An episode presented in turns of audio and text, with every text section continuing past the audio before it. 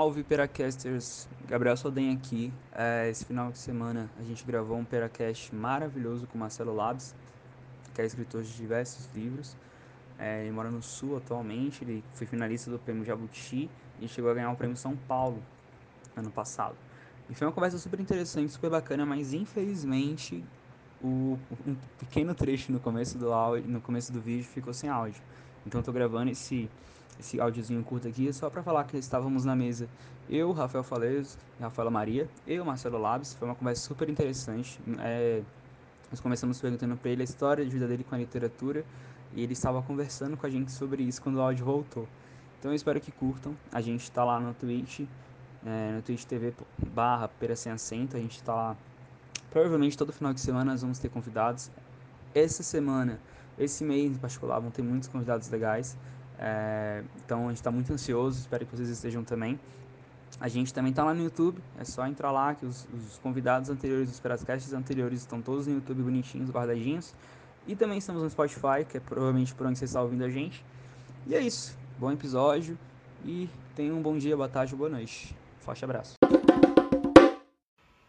Vivia muito de acordo com o que eu escutava, assim. Métrica, ritmo e rima é, vieram daí.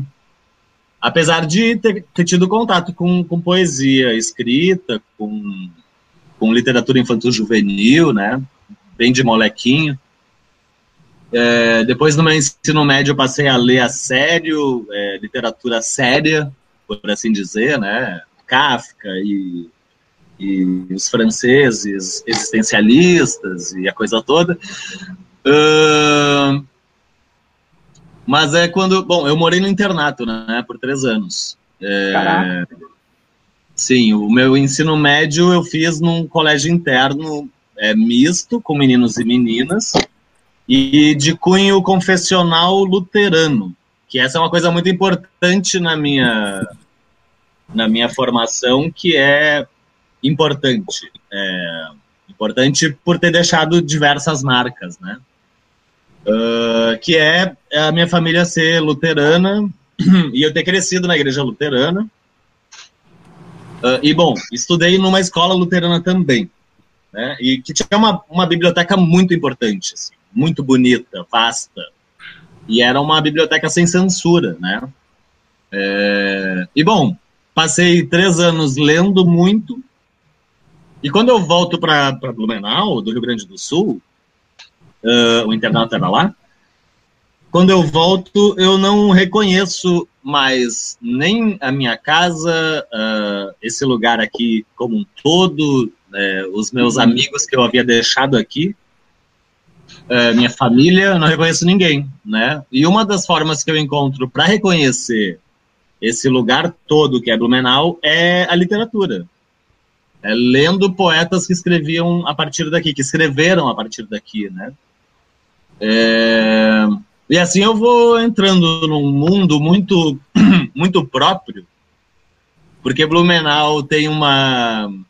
É, graças a, a, um poeta e acadêmico que escreveu muito sobre isso, Blumenau tem toda uma história da literatura é, é, já posta por escrito, né, registrada e tal, que vem desde a literatura em língua alemã, que predominou até ali a década de 1930, né? Uhum.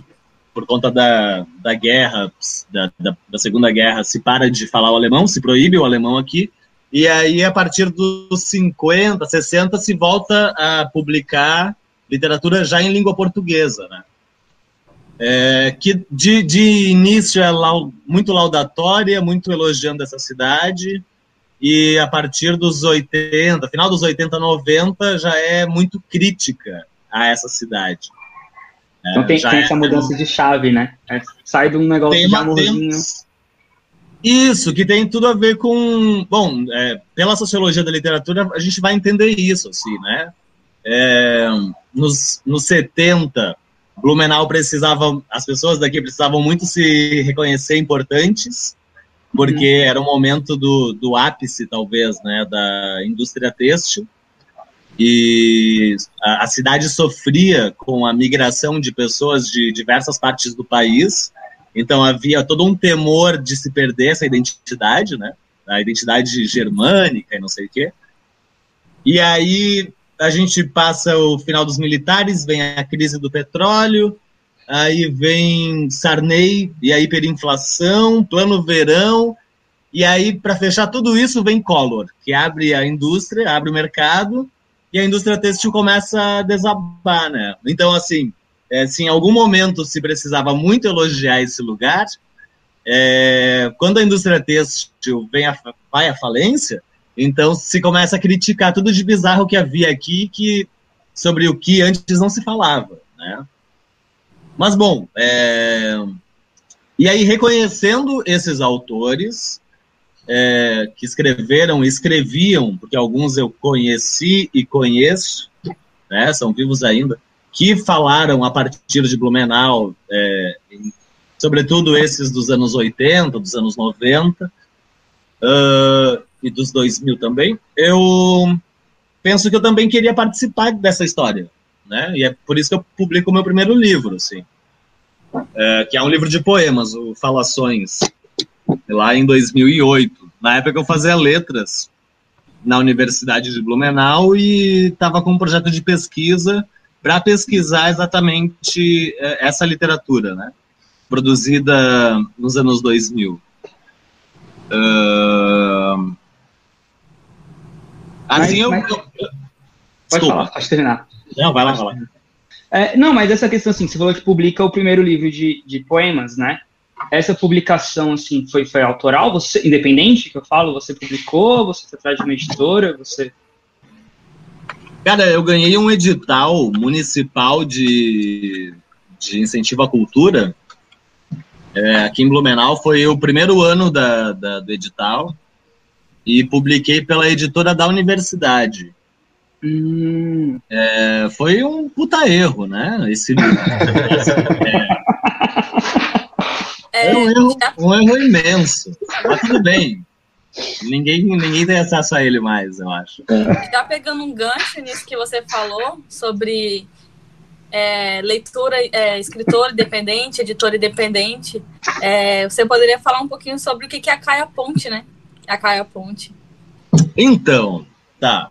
Tá, mas daí pra, falar da Caia Ponte eu preciso falar de todo o resto. É assim. pode falar, pode falar. Aí eu publiquei o Falações lá em 2008. E aí eu achava que eu ia entrar, tipo, para a história da literatura mundial, né? É, erro de primeiro livro, né? De, de... É, a, gente, a gente sabe de perto essa história, a gente conhece.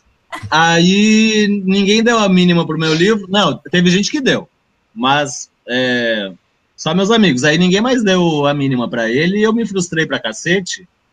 E passei muito tempo só escrevendo no blog que eu mantenho até hoje. É, mas não, não não pensava em publicar. Assim, pensava, pá, para que eu vou publicar, gastar força, dinheiro com isso, se vai dar em nada, né? Se ninguém vai falar de mim, se ninguém vai me amar, não sei o quê. Aí. Aí rolou que em 2014 eu escrevi o Porque Sim Não é Resposta, que é, é um poema em prosa um pouco longo, assim. E eu publiquei com os amigos meus em 2015 numa editora independente, realmente independente, tipo, independente true, assim. É, uhum. Os livros eram feitos em papel sulfite, com capa em papel brilho, couchê brilho, sabe? Sim. E grampeados.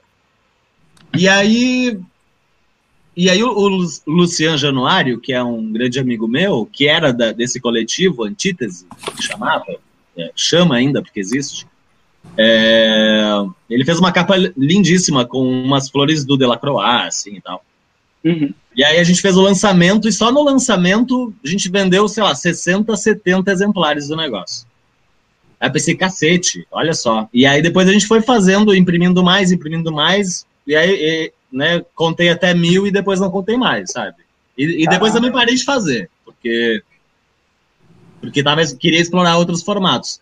Mas aí eu fiz isso com Porque Sim, e no ano seguinte, em 2016, é, eu publiquei O Filho da Empregada, no mesmo formato, com um pouco mais de páginas, mas também papel sulfite dentro, papel brilho, grampo e taca no pau, né?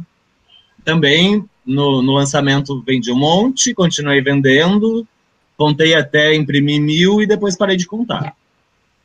Uh, e aí, aí vem um momento importante que é o buscar uma editora, né? Porque eu pensei, bom, já que as pessoas estão me lendo, eu preciso de, de suporte, eu preciso publicar em, em. Como é que chama? Em brochura, né? Eu preciso ser sério, não posso mais ficar é, colocando livro grampeado no mundo. E aí eu procurei uma editora para publicar o Trapaça, que é o meu segundo livro de poemas, e para o qual eu fiz um financiamento coletivo para conseguir lançar. É, e aí eu consegui uma editora do Rio, independente, que na época estava super na moda, assim. E foi um, um puta erro, né, meu? É... Mais um erro. É... Mais um... Não, então por quê? Porque é, eu, eu paguei o, o. Eu tinha dinheiro para pagar a impressão do livro. Né? Uhum. É, para pagar artista da capa, para pagar a diagramação. Mas daí eu tinha que pagar a editora ainda para usar o selo deles. E como eu, eu sou muito burro, ou era um pouco mais burro, eu paguei. né? Só que daí eu tinha mil exemplares em casa, a editora pediu dez exemplares, sabe? E quem distribuiu Ultrapassa para todo mundo fui eu, né? E, ok, isso foi um momento importante, assim.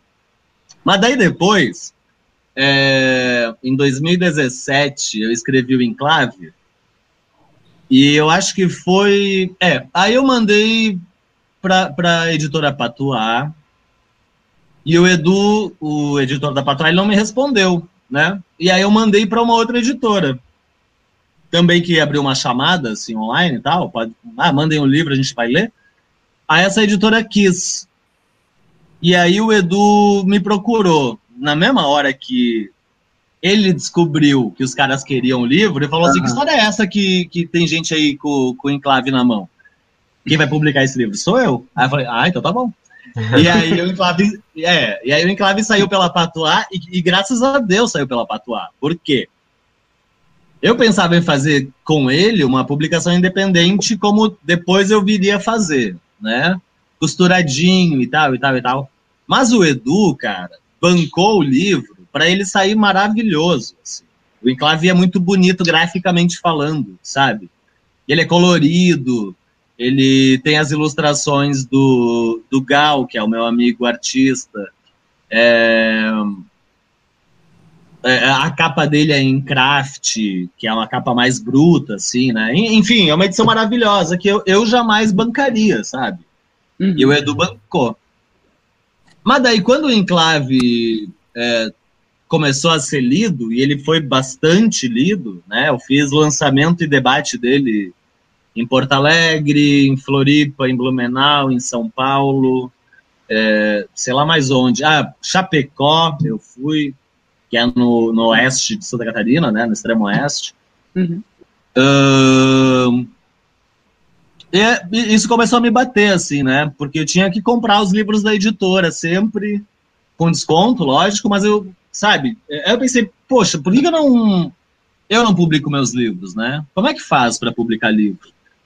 E aí que o Edu entra de novo, né, meu? Porque o Eduardo Lacerda não é só um editor maravilhoso, mas ele é um grande amigo, assim e é um grande incentivador de novas editoras, né? Ele, ele, ele entende a importância da editoria, da editoria independente no país, sabe? Exatamente. É, fui perguntando pro Edu qual era, né? Como é que fazia, e ele foi me explicando. E aí eu estava, nessa época, escrevendo um romance, que era O Paraíso Paraguai, já 2018 ou não? É, aí já é 2018 porque o Enclave foi lançado em, em fevereiro, e eu comecei a escrever O Paraíso em maio de 2018. E aí, eu lembro de estar embaixo da Ponte Ercílio Luz, é, que é o cartão postal de Florianópolis, né? Com o Gustavo Mate, com a minha ex-namorada. E aí eu falei pro Mate assim: Meu, vou abrir uma editora. Porque isso estava pulando, pululando na minha cabeça fazia um tempo, mas eu não tinha ah. verbalizado. Eu falei. Aí, aí ele disse, ah, é? Qual vai ser o nome? Aí eu olhei para Ercílio Luz, que tem uma história muito, muito interessante. Ela foi fechada a última vez em 81, eu acho. Aí, desde os anos 90, os caras estavam reformando essa ponte. Eles passaram 30 anos reformando a ponte. Caraca. E gastando um puta de um dinheiro, sabe? Uma reforma que nunca, nunca reformava Nunca nada. É aquela história do faz, fazia o crochê de dia e à noite desmontava Exato. tudo. Exato. Aí eu, e eu putíssimo com isso, né, meu? É, mas isso, claro, tem uma outra raiz também, que é o valor que, que se dá aqui em Santa Catarina, tá? em diversos lugares do, do país, eu suponho, mas com alguns símbolos que são inúteis, né? É, e o quanto de dinheiro se gasta com símbolos inúteis, como se a gente não tivesse mais onde gastar dinheiro, sabe? É, e aí são todos os clichês de saúde, educação, é, assistência social e a coisa toda, né? Uh, e aí eu e cair a ponte era uma brincadeira com isso, assim, queria mesmo que a Ercílio Luz caísse para que a gente se desapegasse dela e criasse vínculos de outras maneiras, sabe? Que não com via car cartão postal, via um monte de ferro, né? Aham. Eu conheci o Caia Ponte a partir de uma frase que é derrubemos as pontes velhas e criemos novos acessos para, é, com as palavras, se eu não me engano. Que foi justamente na, na pré-venda é, de algum livro. E aí eu tinha um colega que vivia falando sobre a Caia Ponte. Eu falei, caramba, vamos ajudar. Porque eu sou aquela pessoa que vive falando, escritores independentes acima de tudo e qualquer coisa. Editor independente tem que ganhar força, entendeu? E aí, quando eu li aquilo, eu falei, caramba, eu vou apoiar. E foi quando eu conheci Paraíso Paraguai, conheci mais tarde o Três Porcos, e agora eu tô esperando aí o Amor de Bicho, né? E, aí, e vai chegar, vai chegar. Vai chegar. Nem que eu vá lá buscar, entendeu? Tô no extremo norte do país. E aí. É... Eu acho que não vai mais chegar agora. E aí, e aí, tipo, eu achava que Caia Ponte vinha disso, de derrubar nova, é, que é o que você falou, né? Derrubar pontes velhas e, tipo, cai essa ponte aí velha, cai esse, esse estigma do velho, do tradicional, né? Do, digamos, da, do conservador, que é esse negócio de o escritor tem que se humilhar para uma editora te publicar e a gente só fica nessa de, por exemplo, teve agora uma, uma crítica feita pela pela Eulitera, né, que é um perfil literário que fala sobre escritoras mulheres, que ela falou, gente, a Antofá, ó, tá, todo mundo tá, tá nessa correria para ver quem posta a melhor edição de Revolução dos Bichos, e assim, e aí? Vai ficar todo mundo postando, re, republicando Revolução dos Bichos, enquanto tá um monte de escritor aí que é bom e querendo uma republicação, sabe? E uhum. isso é só meio que briguinha de editora. E aí, por, por, isso eu gostei muito da ideia de um. Por isso eu gosto da ideia de, de uma editora independente, né? Eu acho que o nome Cai a Ponte, e juntamente com esse derrubemos as pontes velhas e criemos acesso às palavras, é, é tipo, é exatamente o que a Cai a Ponte quer trazer, né? Não, e, e, tem uma outra questão também, que, que é uma questão bem localizada, mas que é legal pontuar, né? É, que Florianópolis é, é uma capital, mas não é né? Tipo, o governador mora lá e, e, e a Assembleia tá lá e tal, mas é uma cidade que não, re, não é representativa enquanto capital para o resto do estado, né? É, e aí, pela localização, porque ela está no extremo leste do estado, que é um, é um estado comprido, né? Uhum. E ao mesmo tempo que é uma ilha, né? Mas não é uma ilha só geográfica, é uma ilha simbólica também. Né? Então, quer dizer, é difícil cruzar a ponte para chegar a Florianópolis, simbolicamente falando, hum. né? É difícil ser lido em Florianópolis, é difícil, né? Isso, isso é uma questão histórica, assim. É, mas isso também é, é, algo que passa por, por Santa Catarina inteira, né? Como a, a Constituição do Estado, etnicamente falando, é uma Constituição diversa, quer dizer, aqui estão os, os alemães, aqui os, os italianos e seus descendentes, né? Aqui os caboclos, os chamados, né? É, indígenas miscigenados e seus descendentes. Aqui estão os poloneses, aqui os tiroleses, aqui não sei quem. Acaba que até hoje a, as regiões elas não se dialogam perfeitamente. Né? Não, não existe uma uma identidade de Estado, assim, uma identidade que nos, nos torne catarinenses, como acontece com o Rio Grande do Sul, com a sua mitologia do gaúcho, por exemplo, né? É, e, e, o derrubar a ponte tem a ver com isso também, né? Derrubar a ponte para criar, derrubar as pontes para criar acessos com palavras.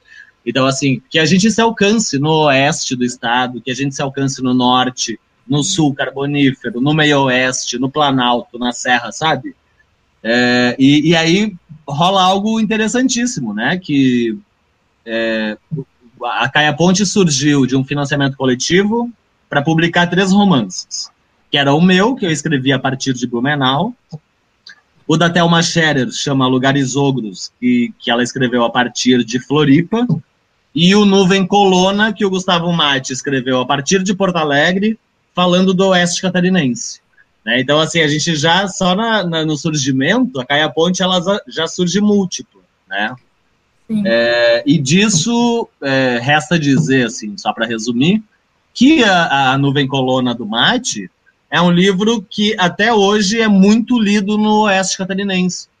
Assim, ele, ele já está na segunda impressão e é o lugar onde ele é mais lido, né? Porque ah. fala exatamente daquele lugar. Então, é, quer dizer, é, é, uma possibilidade do leitor e da leitora lá do, do Oeste de Santa Catarina toparem com uma proposta, porque o livro do, do Mate é propositivo, né? Ele propõe algo, e é muito interessante que ele propõe. É, e, e, e, que essas pessoas se reconheçam na literatura de alguém que fala sobre elas, né? A partir de lá e sobre elas, e elas se vejam. E, cara, isso é lindíssimo de ver acontecer. Então, falando disso, a sua também é muito representativa. Você foi falando dessa questão da, é, da divisão, né? Essa, eu vi muita. A, veio na minha cabeça a imagem de uma colônia mesmo e aí, quando você fala isso, eu lembro de País Paraguai, obviamente, porque tem essa questão do daquele núcleo, daquele pessoal ali que é como se fosse uma colônia, é, como se fosse um país dentro de outro país, eu diria assim. Muito e aí eu queria saber como é que é a relação dos seus leitores, porque eu, é porque o seu acho que atingiu mais gente por conta da, da premiação. É, em questão é, geográfica, eu acho que você atraiu mais é leitores de outros estados. Mas o pessoal daí, eles se identificam com a sua escrita, eles, eles se sentem é, é, atraídos por ela no sentido assim, eles se enxergam nela, porque eu lembro também daquele filme que você me indicou uma vez, que no final o escritor ele é baleado, né? A galera fica estressada com ele. Aí, é. fala sobre isso aí que eu acho muito interessante. Não, é, é são, são dois fenômenos é, complementares que acontecem. Primeiro que para a galera daqui, eu sinto que sim, eu consigo falar é, para eles, de alguma forma, é, que, que, que, as pessoas elas me procuram para dizer, nossa, essa é a história da minha família. Né? É, tem, tem essa é. identificação, né? Aham. É, eu tô vendo meu, meu pai, minha mãe, meus avós, meus bisavós, né? É... E outra coisa que um amigo falou um dia, de como eu tinha chegado a uma síntese da, da sobre, né, o que, que é viver num lugar de, onde vivem descendentes de alemães e tal, que era o silêncio, né? Porque as pessoas elas são muito caladas, elas são muito para dentro. E aí ele disse que aquilo para ele era o mais impressionante. Eu tinha conseguido descrever algo que a hora que ele leu ele disse, nossa, é isso. E que ele não conseguia explicar para a namorada é, que silêncio era esse, mas que ele conseguiu encontrar no livro. E bom, e ao mesmo tempo, pessoas que não, não viveram isso ou não vivem isso, conseguem conhecer esse lugar também, né? Não é um lugar tão enigmático que não possa ser conhecido por quem está fora daqui, sabe? Então, para quem está aqui, sim, as pessoas leem e, e, elas gostam do tom crítico, né? Porque, em geral, a, a literatura produzida aqui, ela, inclusive na, na, no romance, ela tem esse tom laudatório, essa coisa elogiosa da imigração e tal, né? E aí quando aparece um livro que é, fala disso num tom jocoso, quase, né? Tipo, ah, o, imigrante que chegou não era um herói como vocês pensam, ele não era um doutor como vocês pensam, ele era um vagabundo, né? Esse cara é, é, vai lutar na Guerra do Paraguai e, e, faz um monte de merda. Quer dizer, é, a gente tira o, o, Só o fato de tirar o heroísmo do, do imigrante já torna o livro interessante para algumas pessoas, porque tudo o que somos acostumados a, a, pensar é que quem chegou aqui já eram empreendedores alemães, assim, que os caras chegaram e de repente surgiu uma cidade fabril com 400 mil habitantes no meio da Mata Atlântica, né? É, e não foi isso que aconteceu. aconteceu um monte de coisa aí no meio que, que bom, é sobre isso que eu escrevo, né?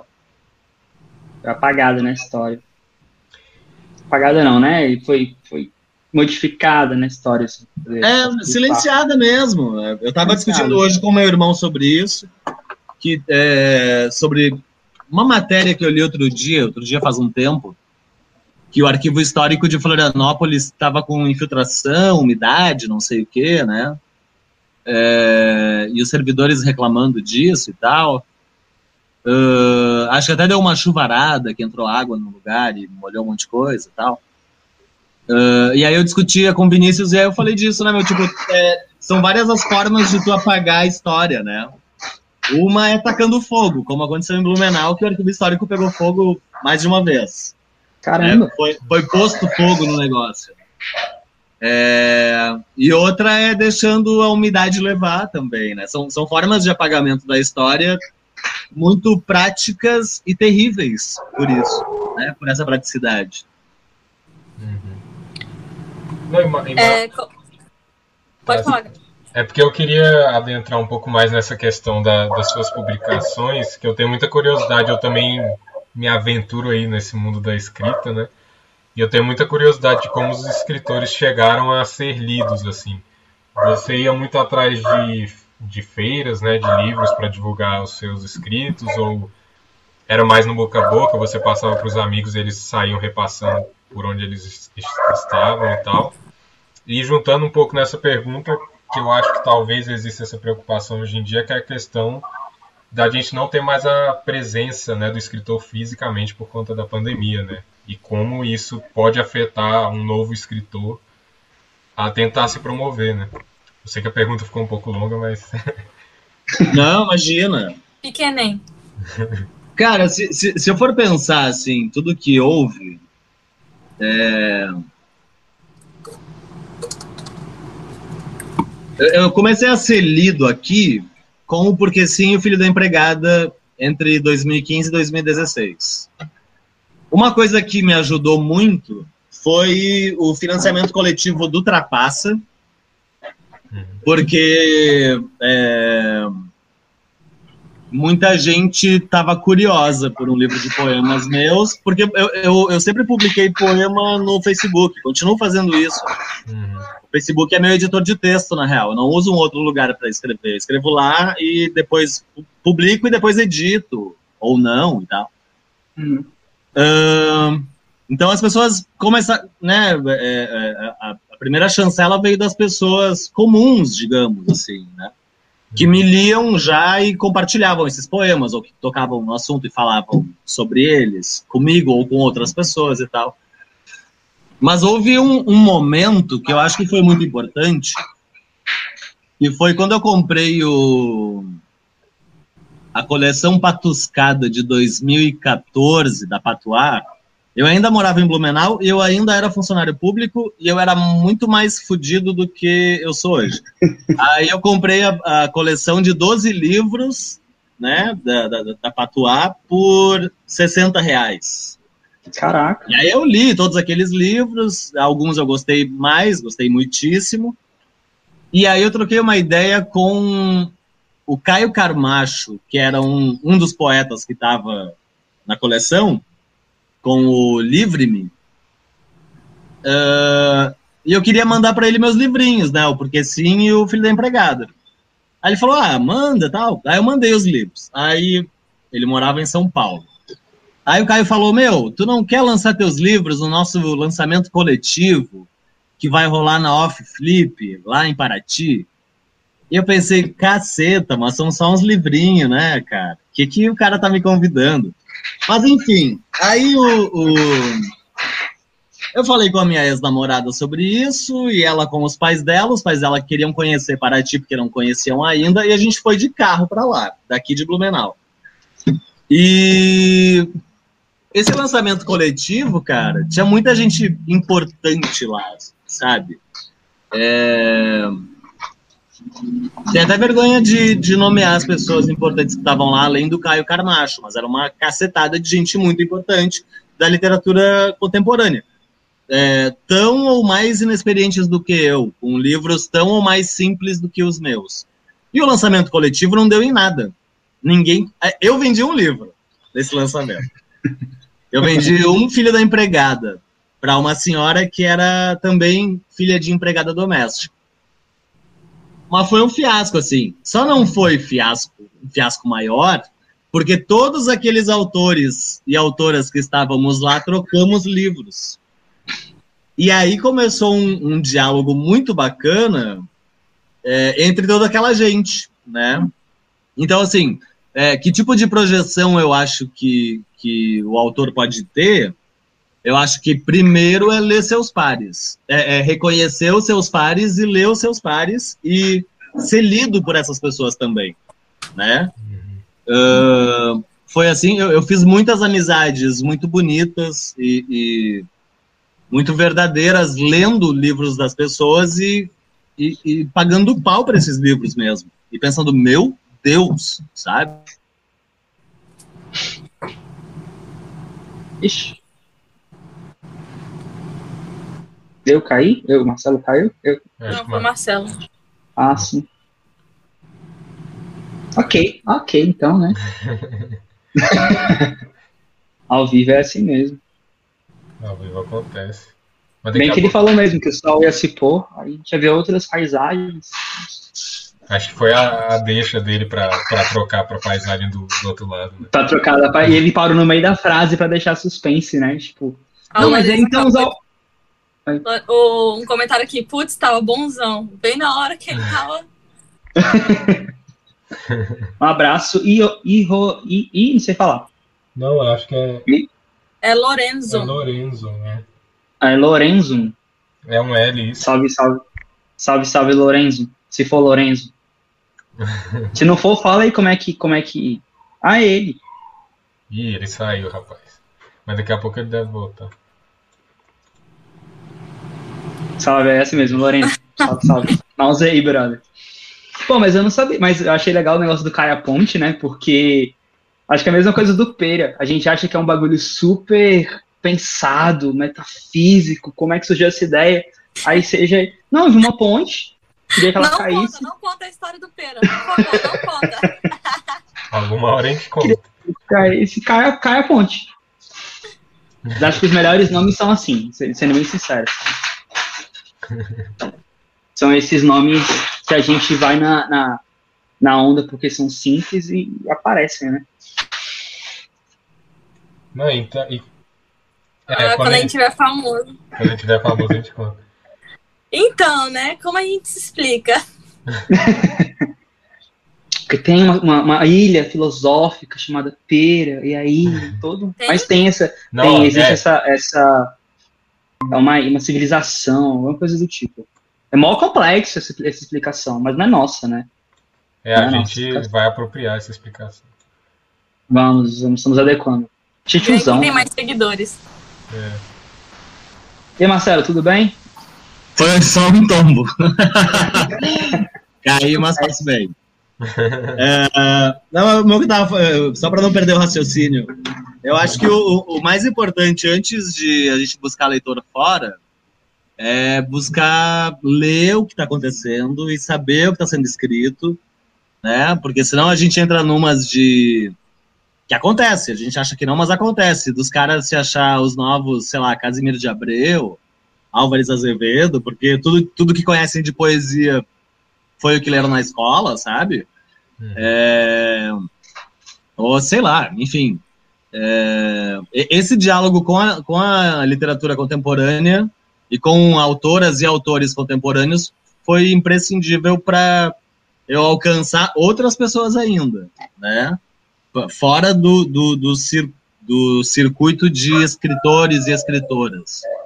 Porque a, a gente ignora isso, assim, às vezes, mas uh, porque nos acostumamos a isso, né? De sermos lidos por quem escreve. E eu acho que o grande momento é quando a gente é lido por quem não escreve e por quem gosta de ler. Hum.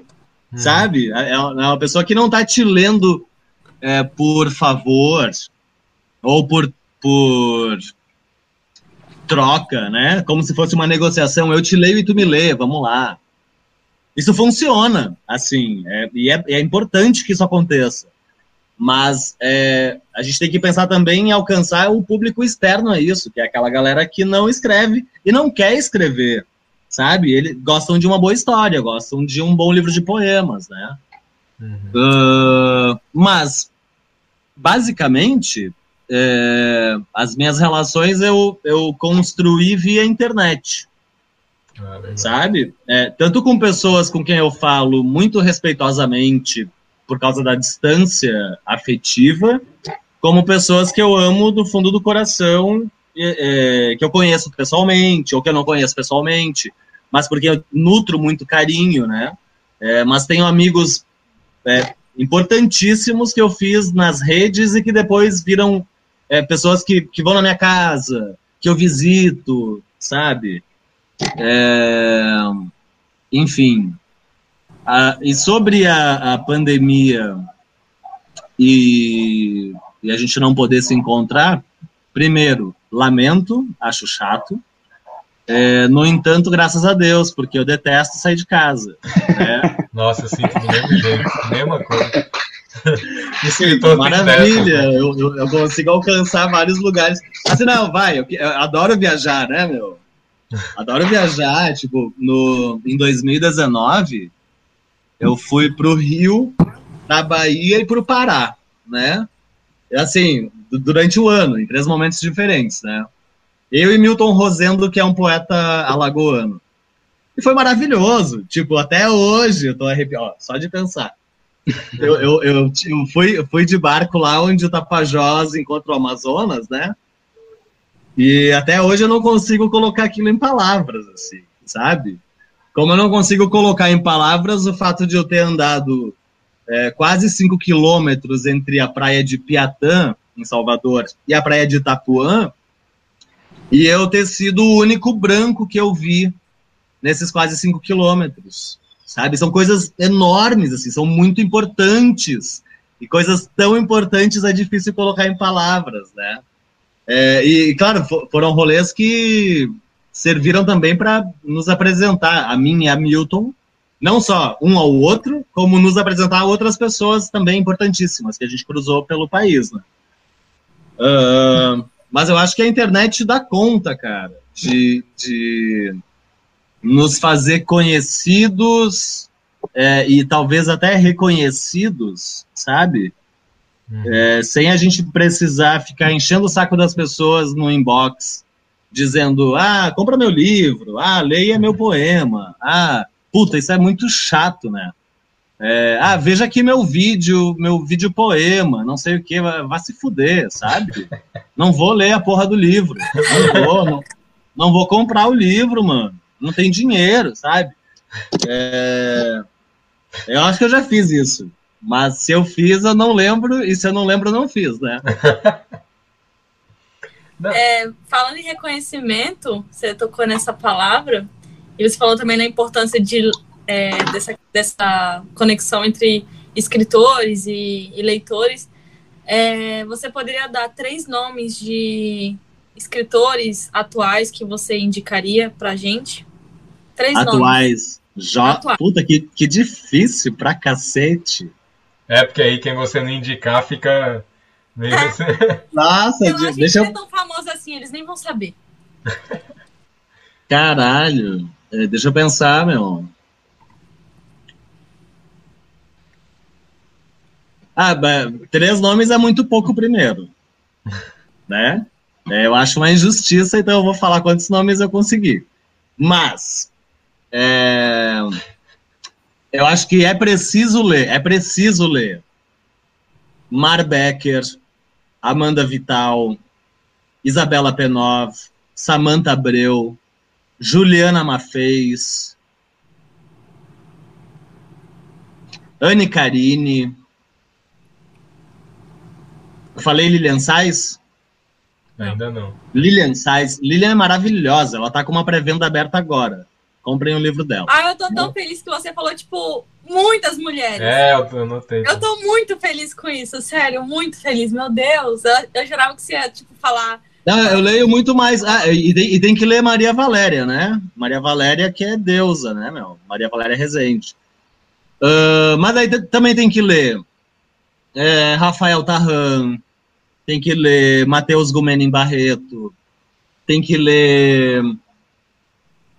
Ah, meu Deus. O Pedro, Di, é, Pedro Ziezinski. Tem Nossa. vários Z's no nome dele.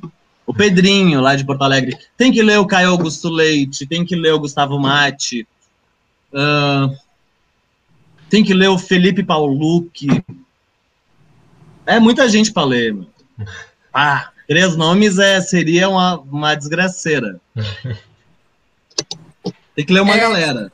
O, um comentário que surgiu do Lorenzo, ele falou que assim, é interessante ver como a trajetória de artistas independentes são muito parecidas, mesmo em esferas diferentes, como por exemplo na música e na literatura.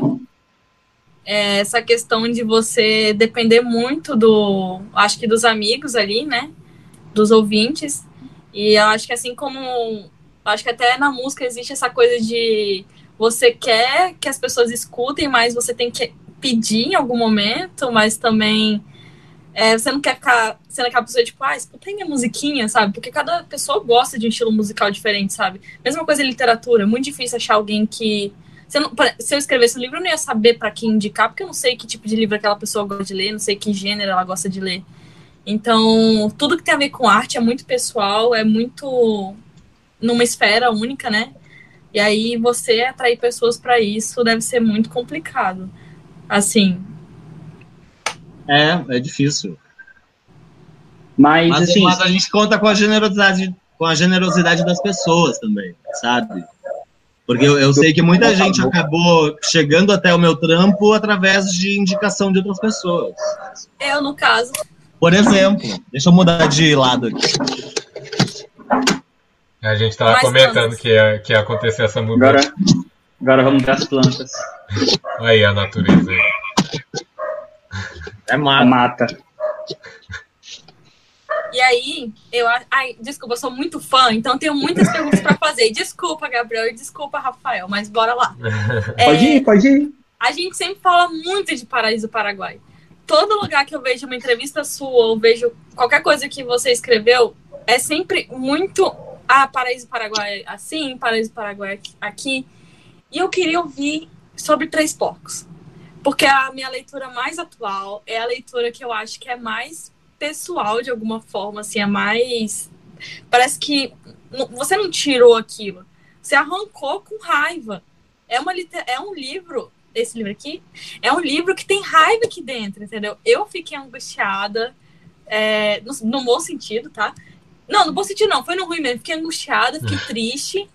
Mas assim, cara, é, é uma obra que tem um assunto tão contemporâneo, assim, no sentido de não é novo, é uma coisa que acontece há, há milênios, só que é uma coisa que a gente está começando a discutir com mais veemência agora, né? Que é o abuso infantil e tudo mais.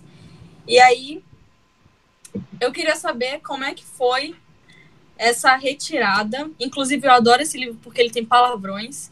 Eu adoro esse livro porque existe raiva e pouco escrúpulos, eu diria.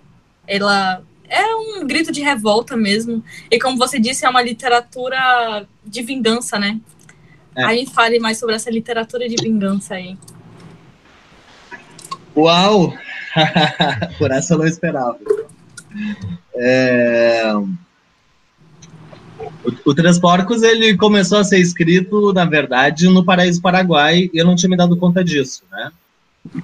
É, isso me foi chamada a atenção um dia, é, porque uma leitora queria muito me falar do que ela tinha, que ela tinha concluído sobre, mas ela chamava atenção para o fato de os homens todos do, do romance serem muito frágeis e covardes, e, né? Tem o cara que, que isso, o cara que foge, o cara que não sei o quê, o cara que enlouquece e tal. E o tema do abuso, ele já estava me, me, me beliscando para ser romanceado há um tempo. E tanto que eu, eu tinha um romance para escrever, um romance histórico, e um dos planos do romance seria o do, do escritor que se redescobre vítima de abuso. Mas daí, discutindo isso com um amigo, é, foi um, um, duelo tremendo é, comigo, né? se eu ia tocar nesse assunto, se eu ia trazer isso à tona. Mas um dia eu decidi que O Três Porcos seria um livro, ele não seria uma camada de outro livro, mas ele seria ele próprio um romance, né? sozinho. Uhum. E aí eu começo a escrever. E, bom, a sorte que eu tive na vida é, foi que, apesar de tudo, eu tinha um arco narrativo é, é, é, vivido que a vida me, me presenteou com ele, assim, falou, ah, tu é escritor? Tá aqui teu arco narrativo, né? Que é a história toda com o Bruno, que é um dos personagens. É... E aí, tendo, né, quando eu me dei conta que a minha história com o Bruno é, era um arco narrativo em si, aí eu poderia, a partir daí, explorar outras coisas, né? Sim. Então, tem vários capítulos esparsos que a gente não sabe exatamente onde e quando estão acontecendo, é, que são as várias facetas do Rafael, que é esse protagonista, que se vê é, no término de um relacionamento com uma mulher, é, se redescobrindo uma criança abusada porque ele se questiona da sua masculinidade, é, sobre a sua masculinidade, né? É, uma vez abandonado, ele entra nessas de, de se pensar homem, tipo, ah, se, por que ela foi embora, né? Será que porque eu não sou homem, não fui homem o suficiente? Uhum. E a partir disso ele entra na, na, nessa, na, nessa busca por momentos é, de memória que foram muito importantes para ele, né? É, sejam os, próprios, os, os, próprios momentos de abuso, é, a relação de ausência do pai, é, que é uma relação fantasmagórica quase, né? É, o episódio de experimentação homoafetiva, o episódio de ataque homofóbico, né, o episódio de provocação numa noite de cocaína e tal. Que cena! Já digo agora, que cena! é... E eu sabia onde eu queria chegar, né, com isso. Exatamente. Eu sabia bem onde eu queria chegar. É, mas Claro, é, ele foi escrito e reescrito depois, né? Ele perdeu o personagem, por exemplo, porque ele tinha uma. O Rafael tinha uma antagonista durante todo o romance, que era a Laís, que era a psicóloga com quem ele se abria, né?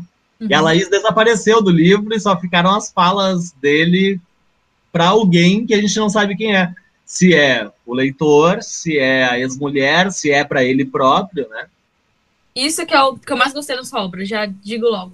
Eu acho que essa questão de não ter uma cronologia certa, de ser tempos muito diferentes e distintos e você fica você se confunde junto na junto com a confusão do personagem. Então assim, você vive a confusão dele. Então, eu acho que essa, é, para mim, foi o que tornou Paraíso para ou oh, Paraíso não é Três Porcos o que ele é. Eu acho que é exatamente esse ponto. É, eu, eu tinha uma preocupação, né, Rafa? Eu, eu queria primeiro aprofundar alguns, alguns temas, porque a gente acaba é, caindo no, no, debate maniqueísta, é, tanto da homoafetividade como da homofobia, como de, né, em que tudo é muito simples, parece, é, e eu queria incomodar o leitor um pouco com isso, com a complexidade da personagem, assim. Né? Então, assim, o, o, o mesmo personagem é, que tenha uma relação sexual com um homem é o personagem que, que ataca um cara no banheiro, porque o cara tá olhando o pau dele, né? É o mesmo cara que, é o mesmo cara que, sabe? Para a gente sair um pouco do, do simplismo, mesmo do discurso é, militante, né? De que isso ou aquilo e, e, pronto, é o que eu penso, né? Tipo, não, eu vou complexificar esse personagem, porque, primeiro, ser vítima de abuso fudeu a cabeça dele, né? É, em, em amplo sentido, e porque é um tema que precisa ser debatido a sério e não com, com simplismos mais, né? É... Eu não sei se o romance dá conta disso. Eu sei que o romance Olha, deu conta de um monte de coisa.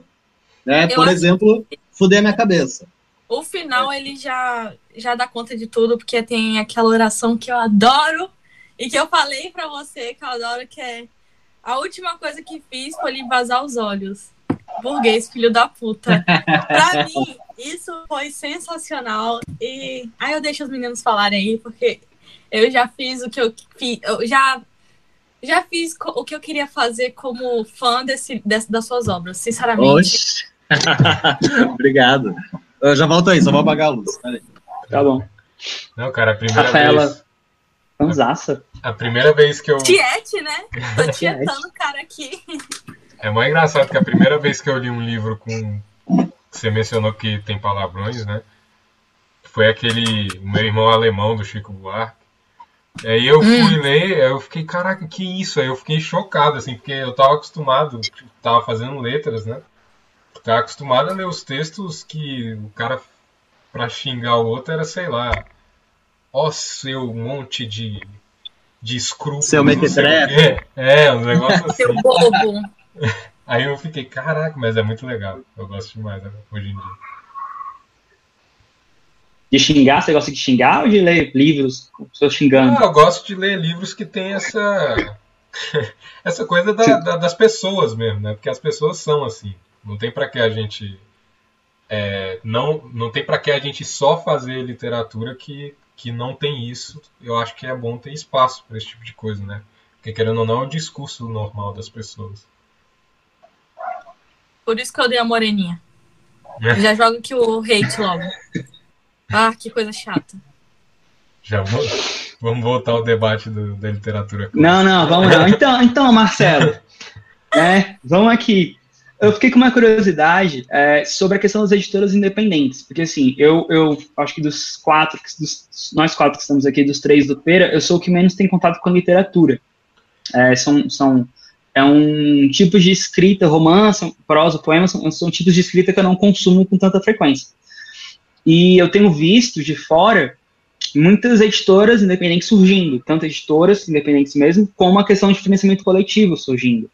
Eu queria saber assim de você, você acha que esse movimento, o que você acha desse movimento? Porque na minha cabeça a editora ela servia sempre como uma, pode dizer, alguém ali por trás impulsionando o autor, né? Para mim ele servia como essa base.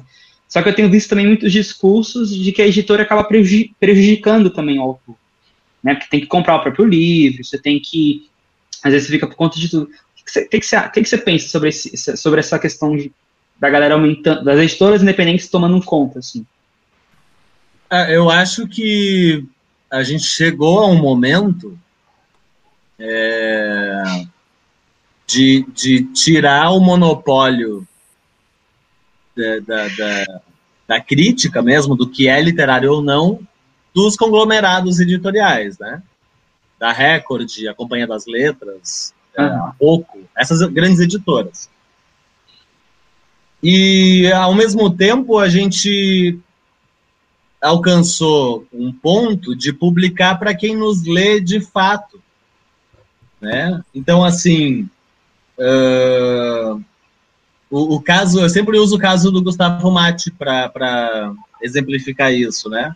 Um escritor que debate o oeste de Santa Catarina, que é publicado em Santa Catarina e é consumido aqui. Não que não seja consumido fora, é também, né? Sim. Mas é um autor que fala para cá, sabe? É, da mesma forma, sei lá, o Demetrio Panaroto, que é um poeta de Chapecó, que mora em Floripa e que publica é, uma trilogia de livrinhos de poema pela Butecanes, que é uma editora cartoneira, né?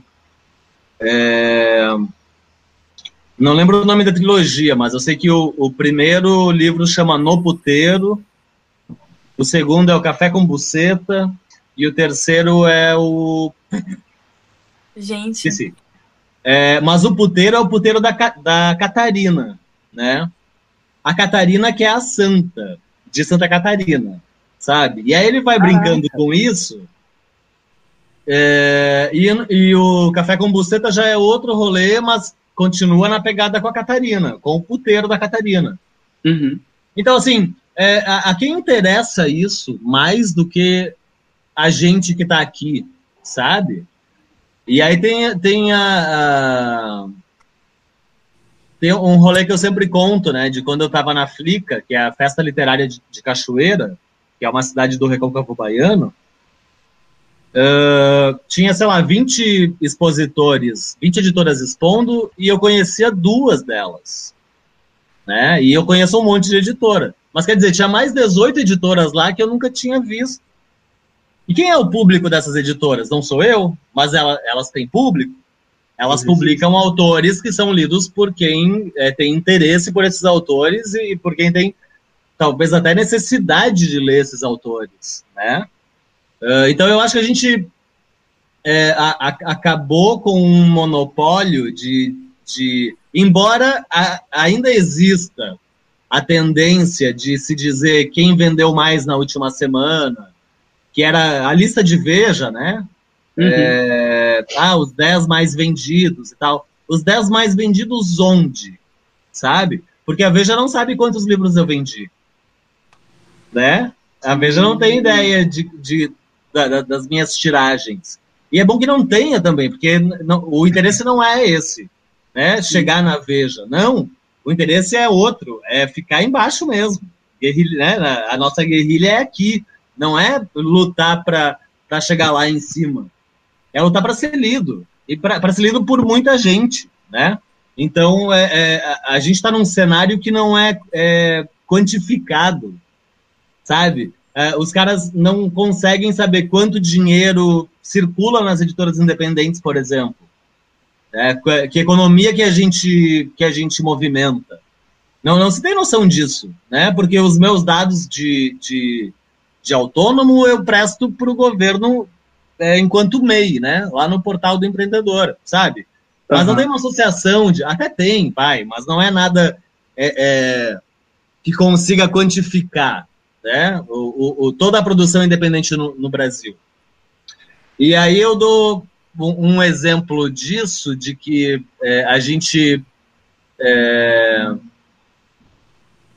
que a gente está à margem do, do, do, grande caminho, né, da, da, da, grande estrada editorial, com o Itamar Vieira Júnior, por exemplo, que antes do Torturado, que é esse livro super premiado, maravilhoso, romance, né, que ganhou Oceanos e tal, é, ele já tinha publicado A Oração do Carrasco, que é um livro de contos, um livro maravilhoso de contos, que chegou até mim, né? E como chegou até mim? E aí a gente volta para a pergunta do Rafael antes de como que o autor é, é, transita, né? Como se constitui o autor. Bom, um amigo é, conhece, um amigo meu de Santa Catarina conhece uma escritora baiana que indicou para ele o Oração do Carrasco. Daí ele fala com o Itamar, o Itamar manda três livros para ele, e um desses três livros vai parar comigo né? É, e é um livro publicado na Bahia pela editora Mondrongo, que é de lá. Então, é, é, é, ninguém precisou falar do, do Oração do Carrasco na TV, que eu não tenho, ou no, no, no jornal, que eu não assisto, né? ou no, no, jornal que eu não leio, porque eu não assino, sabe? Uhum. Um, um, cara leu porque se interessou, aí ele le... Né, alguém indicou para ele, ele leu e falou: caralho, isso aqui é muito bom. É, tu tem que ler isso aqui. E aí eu li e disse: porra, é bom mesmo, né? A gente consegue é, transitar muito bem na, na, na, margem da coisa toda, da, da, do grande mercado, sabe? E o grande mercado não, não se deu conta ainda que só perde com isso, né? Porque, pô, outro dia eu entrei na Saraiva, em Floripa. Depois de mil anos que eu não entrava numa, num shopping, eu fui lá. Aí fui ver o que, que tinha de literatura brasileira. Tipo, não tinha nada, sabe? Tinha só. Mano, tinha nada, sério. Tinha Chico Buarque, talvez. Tinha sei lá o quê, assim.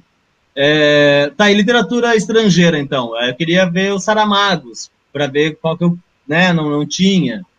É, não tinha nada também, sabe? Aí eu consegui comprar um livro do Moacir Clear, que é, são ensaios autobiográficos sobre escrita, e o Dublinenses do Joyce numa edição baratinha. Uma edição vagabunda que já me custou 40 pila, sabe? Mas, assim, é, aí eu fico só pensando o tanto de autores e autoras que estão publicando hoje, e vendendo livro. Tipo, cara, eu, eu acabei, eu, eu, fui obrigado a fazer a segunda edição do Paraíso Paraguai, porque desde o anúncio do, do São Paulo, de finalista, eu vendia, acabei de vender a primeira, a, a, o final da primeira edição, que eu tinha em casa. Mas foi, foi muito rápido, né? E aí, de repente, eu, eu tenho mais mil livros em casa, mas até quando, né? E aí o Três Porcos, ele começou, ele começou a ser lido em agosto, eu acho, que foi quando eu mandei para as pessoas, é, e já foram 600 livros por aí. Né? Eu tenho uma, 400 só em casa. Se ele for indicado para qualquer coisa, eu tô fudido. Eu vou ter que mandar fazer de novo. E, e isso não passa no, no, não passa na TV, meu. Ninguém fala disso, né? Sabe, na, no, no, sei lá, no Publish News. Não, não, não aparece, né? E, e tá bom que não apareça também. Sim. É. Eu, eu não tinha noção, eu realmente não tinha noção que, que, que funcionava assim. Eu achava que editor independente era um negócio muito, mais, muito menor, né? mas eu tô vendo que tem uma importância para os novos autores, principalmente, muito grande, assim. Ainda mais uma questão que você falou no começo da conversa, é a questão da identidade, né? De você produzir uma literatura de onde você é para ser consumida claro que a priori, mas assim, pro mundo, pro Brasil todo, mas ser consumida por quem pertence ali também. Sim. Então esse, esse processo ajuda também, né? A questão de você vender livros, mas eu tô, tô aqui, tô aprendendo, né? Tô tendo uma aula aqui de, de, editor, de editoras, né? E literatura. É, eu diria que a, hoje as editoras independentes é o que move a literatura brasileira. Eu acho. E, é, foi o que o Labs falou, quando você entra numa num, numa loja do shopping, sei lá, é, de, é, uma editora grande, né? No caso a Saraiva, aí tem a leitura também, tem. Não sei qual, quais outros que tem. Todos eles. Grandes. Tem mais uma. Cultura. Cultura. cultura, da cultura.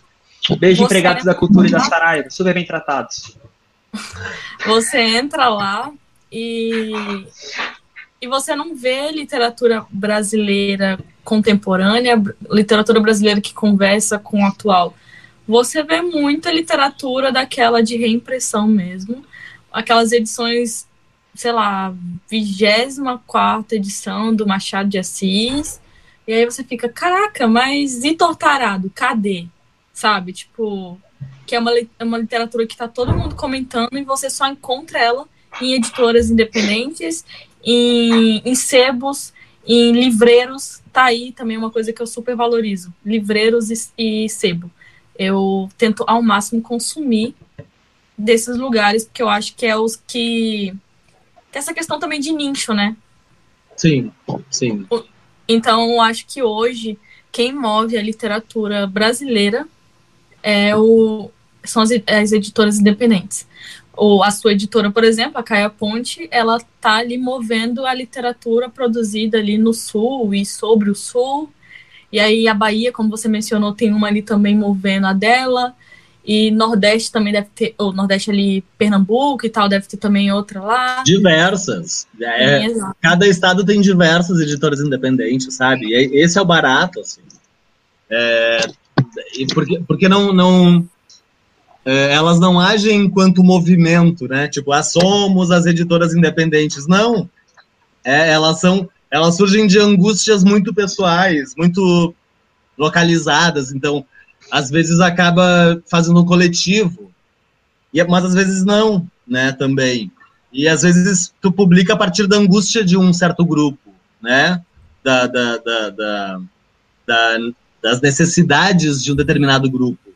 E cara, esse grupo te lê primeiro, mas tu, tu vai se lendo depois por outras pessoas, né?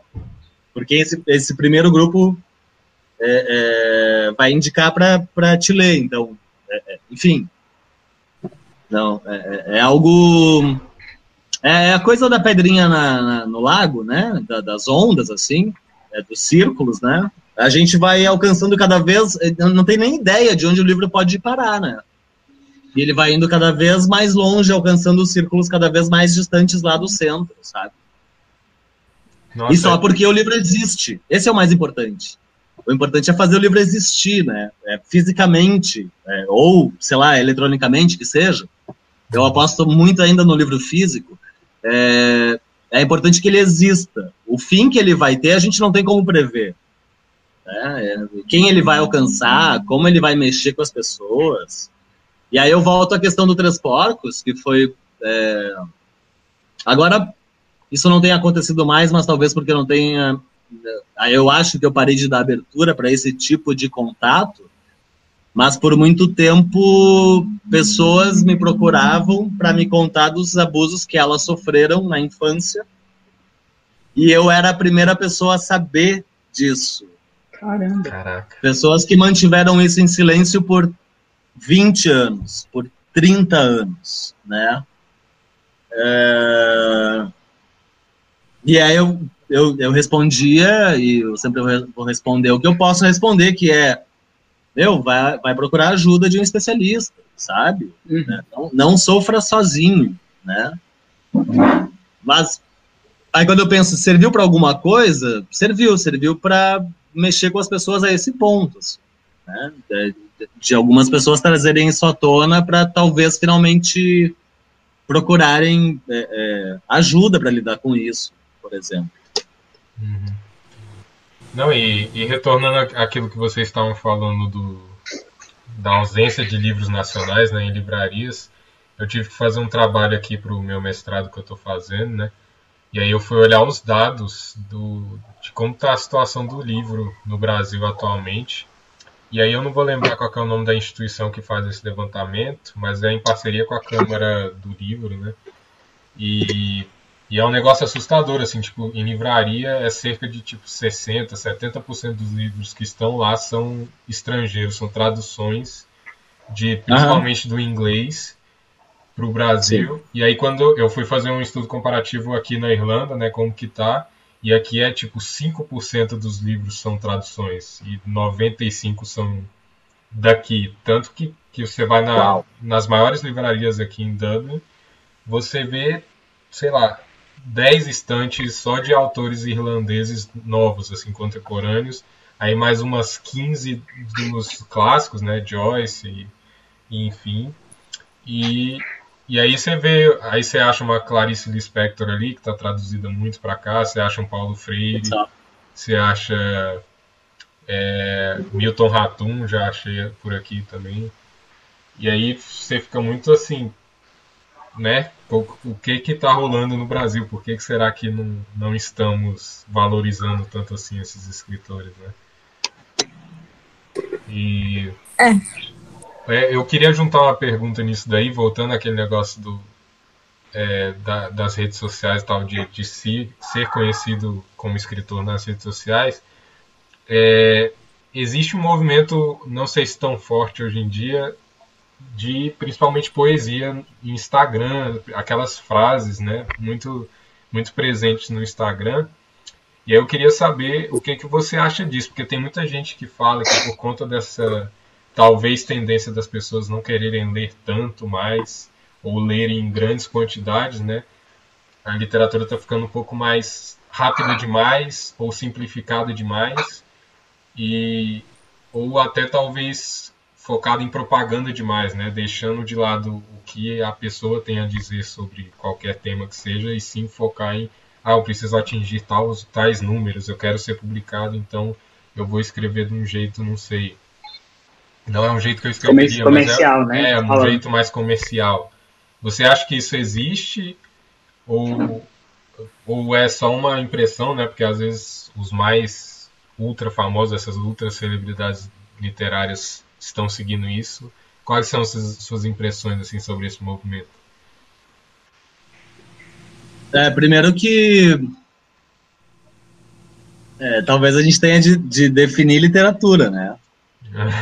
É, poesia e é, eu conheço uma, uma galera que faz um trabalho muito bacana com microcontos, por exemplo, e que eu considero aquilo literatura, né? Porque é, é de fato é, é, é síntese, é muito trabalho para chegar na síntese e, e, conseguir fazer um microconto em duas frases, né?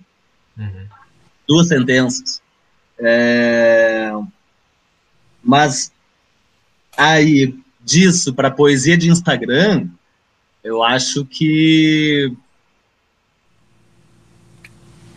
Enfim, tem que definir o que é literatura, né? Eu acho que tem muita coisa sendo vendida como poesia, é, e não só no Instagram, em livro também, e que não é poesia porra nenhuma, assim, é, é alguma outra coisa, é uma junção de palavras, sabe? É, Ai, como eu queria soltar um hate aqui uma, uma junção insistente de palavras. Mas literatura é, é uma coisa muito séria, assim. Então, uh, não sei. Que pegadinha essa pergunta. Porque não dá para nomear e. Mas, mas enfim, tem, tem, tem gente o que o pessoal é, argumenta que também. publica aí os negócios que não é literatura, mano. É um monte de frase de efeito, sabe? Uhum. Eu acho que é talvez o, o choque entre o, o, supostamente literário e o altamente comercial, assim. É, Ou, né? Você pode me dar nome? Estou brincando. Não, não, não, não, não, não, não vou cair nessa, não. Imagina. É que a gente quer muito que alguém solte o um nome que a gente sempre faz essa pergunta.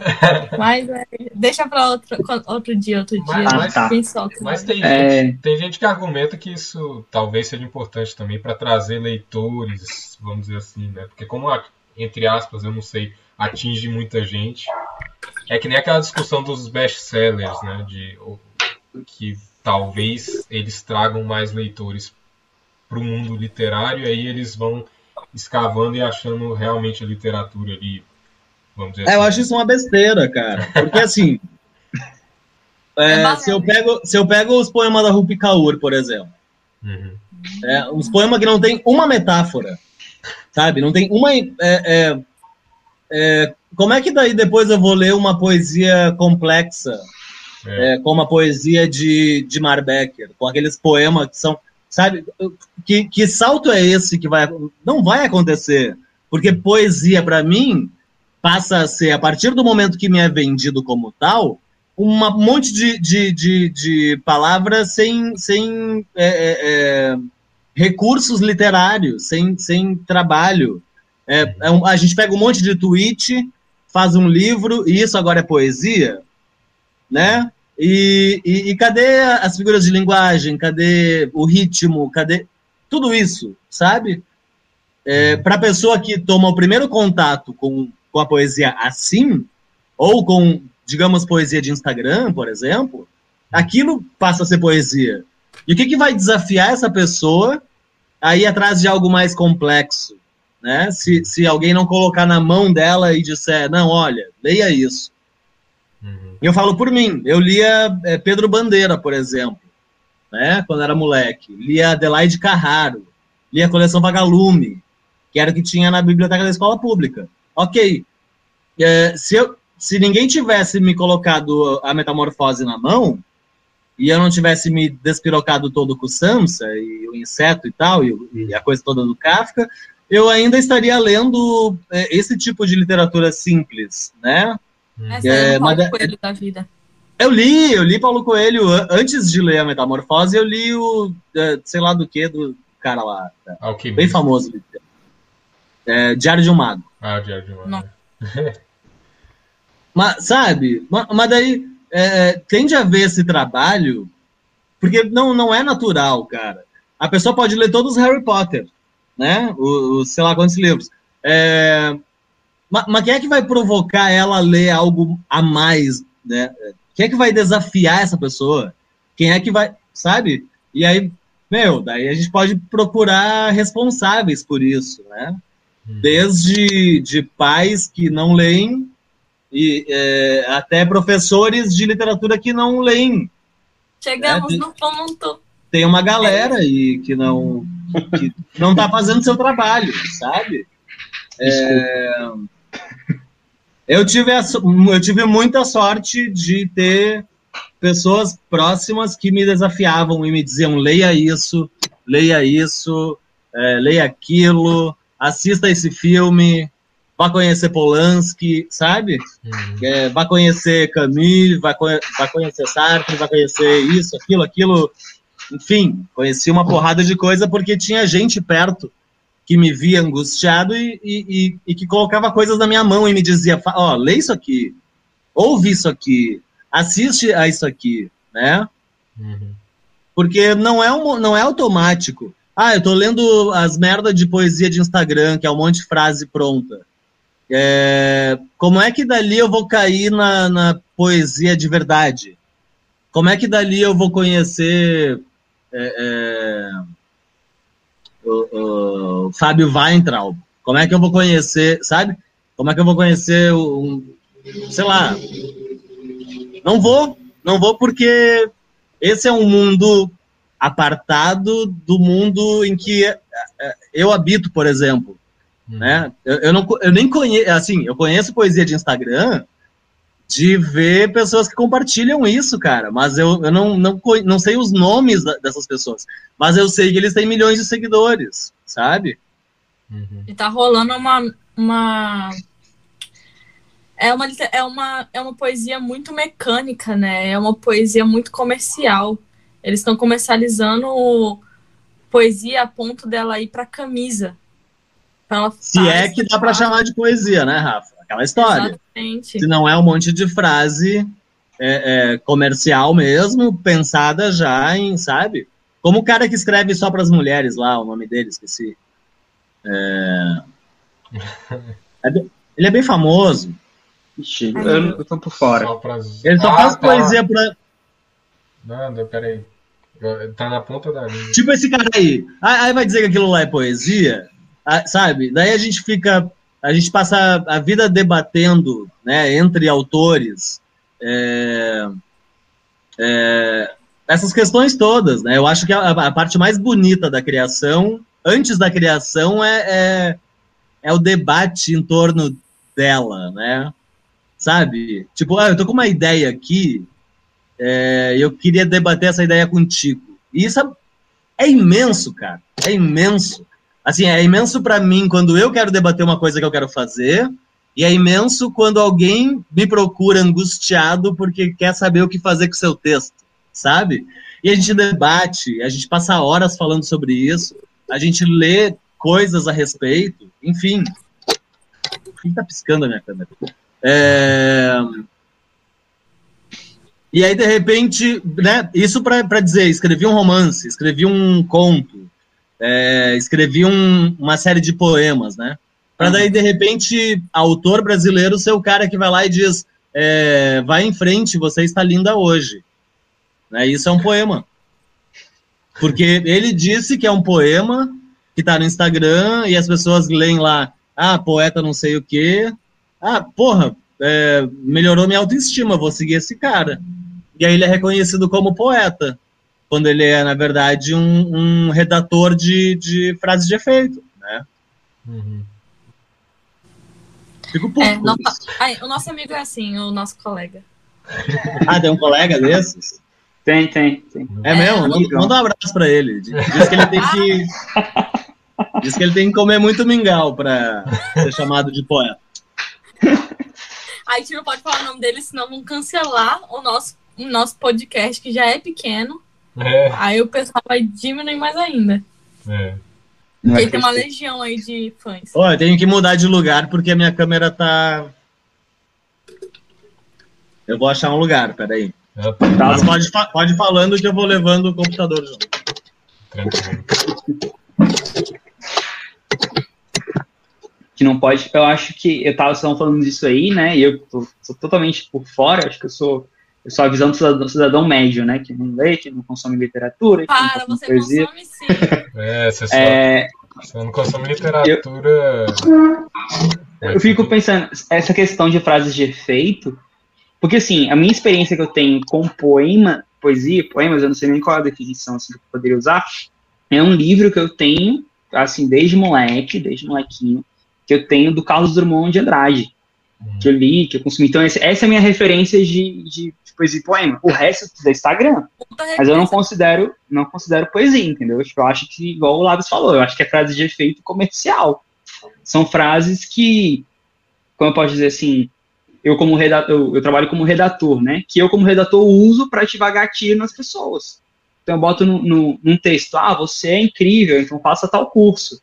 Para mim o cara só faz esse recorte do você é incrível e joga no, no, no Instagram para ficar algo é, compartilhável, né?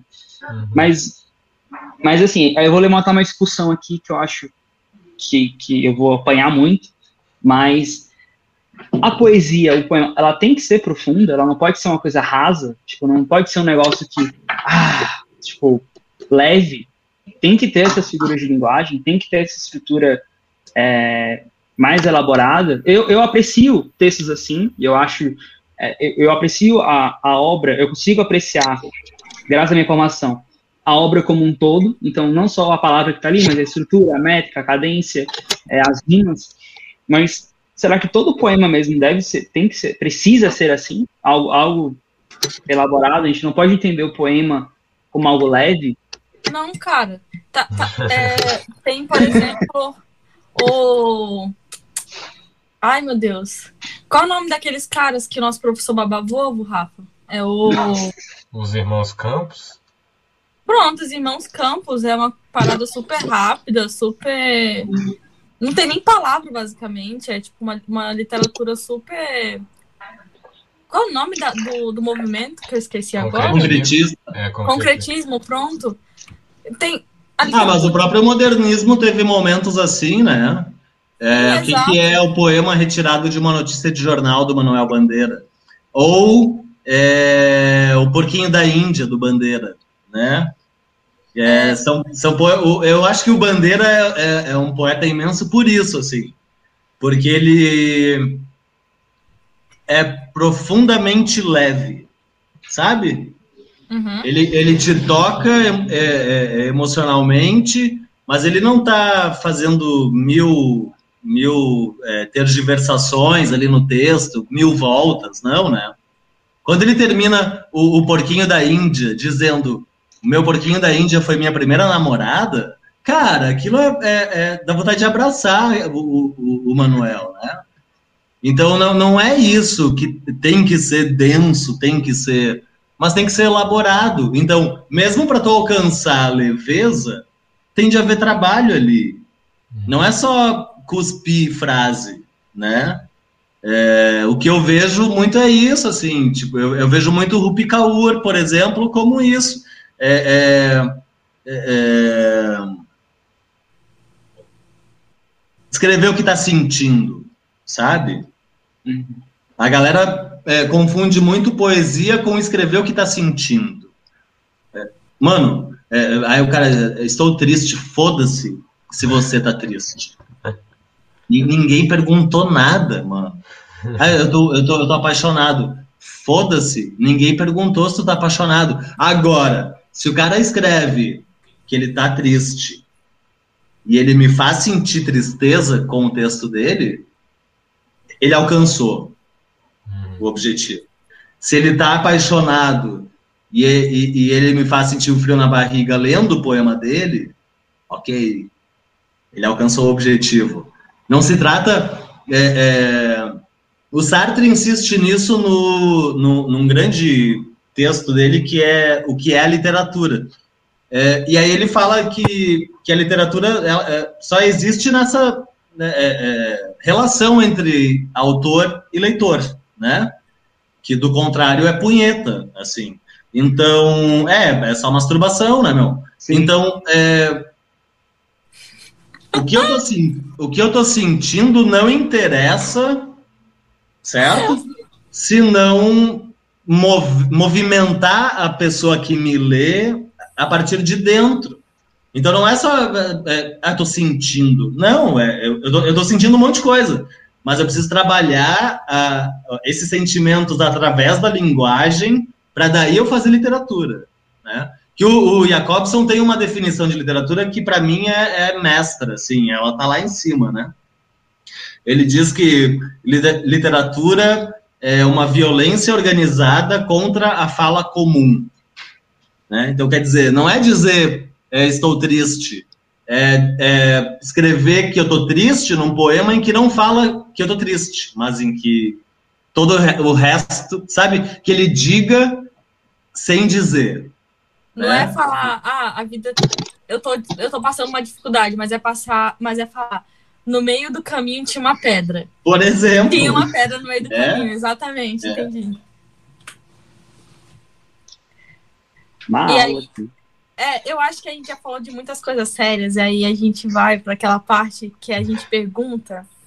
É, a gente tem aqui no Pera, né, aquela uma temática que é quando a gente manda um gift card da, de uma certa marca aí que a gente não pode falar porque a gente não está sendo patrocinado.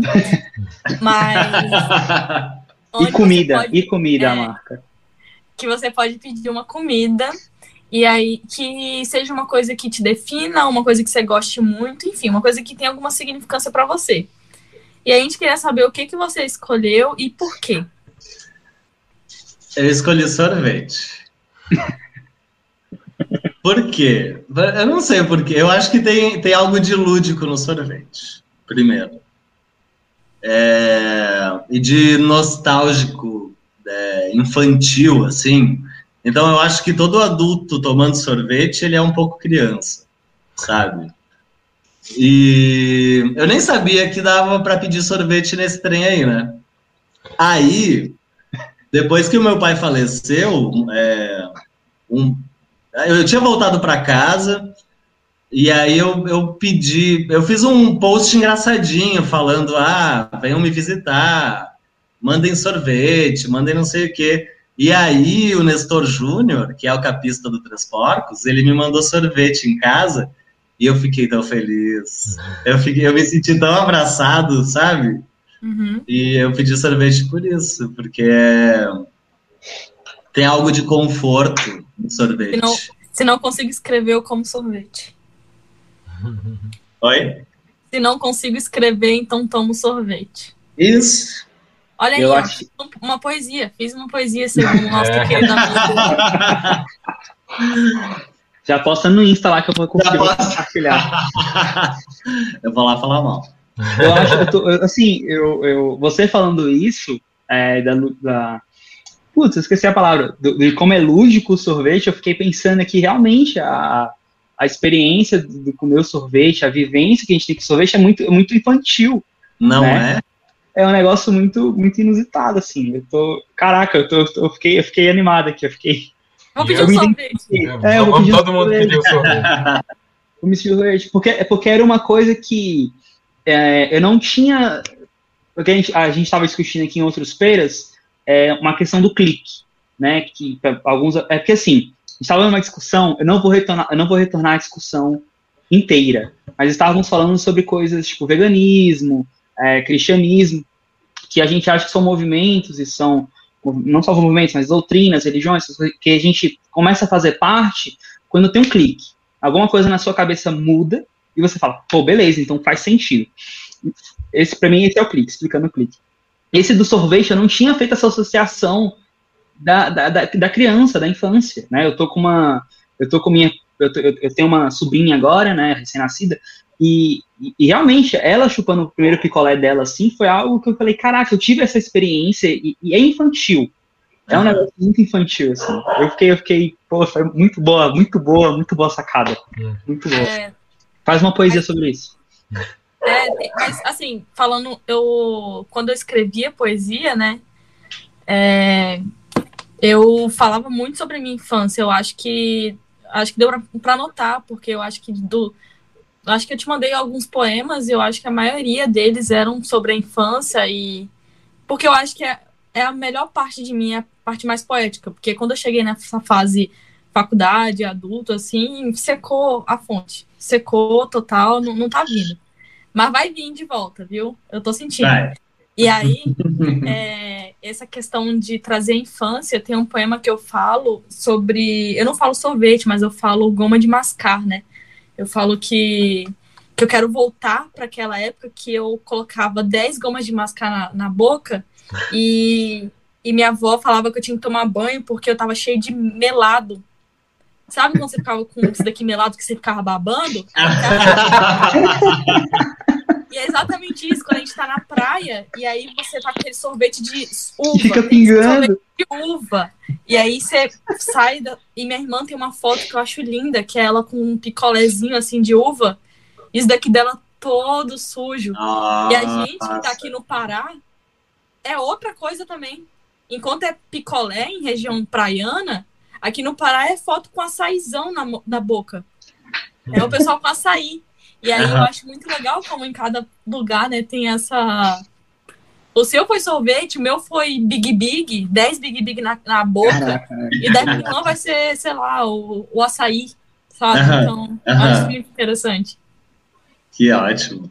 Eu tô, eu fiquei impressionado, eu tô impressionado até agora, caraca, é muito, muito real isso. São, são pequenas coisas que acontecem, assim, que são pequenas experiências que a gente não vai reviver.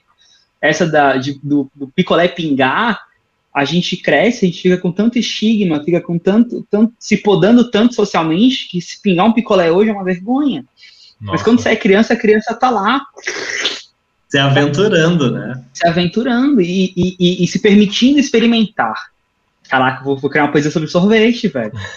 Porque, porque a criança, ela, ela se permite, né? E se, per, e se permitir gera falhas, tem, tem danos, tem é, erros. Então, assim, sorvete representa muita coisa, porque é um poema de sorvete que vou postar no Insta hoje.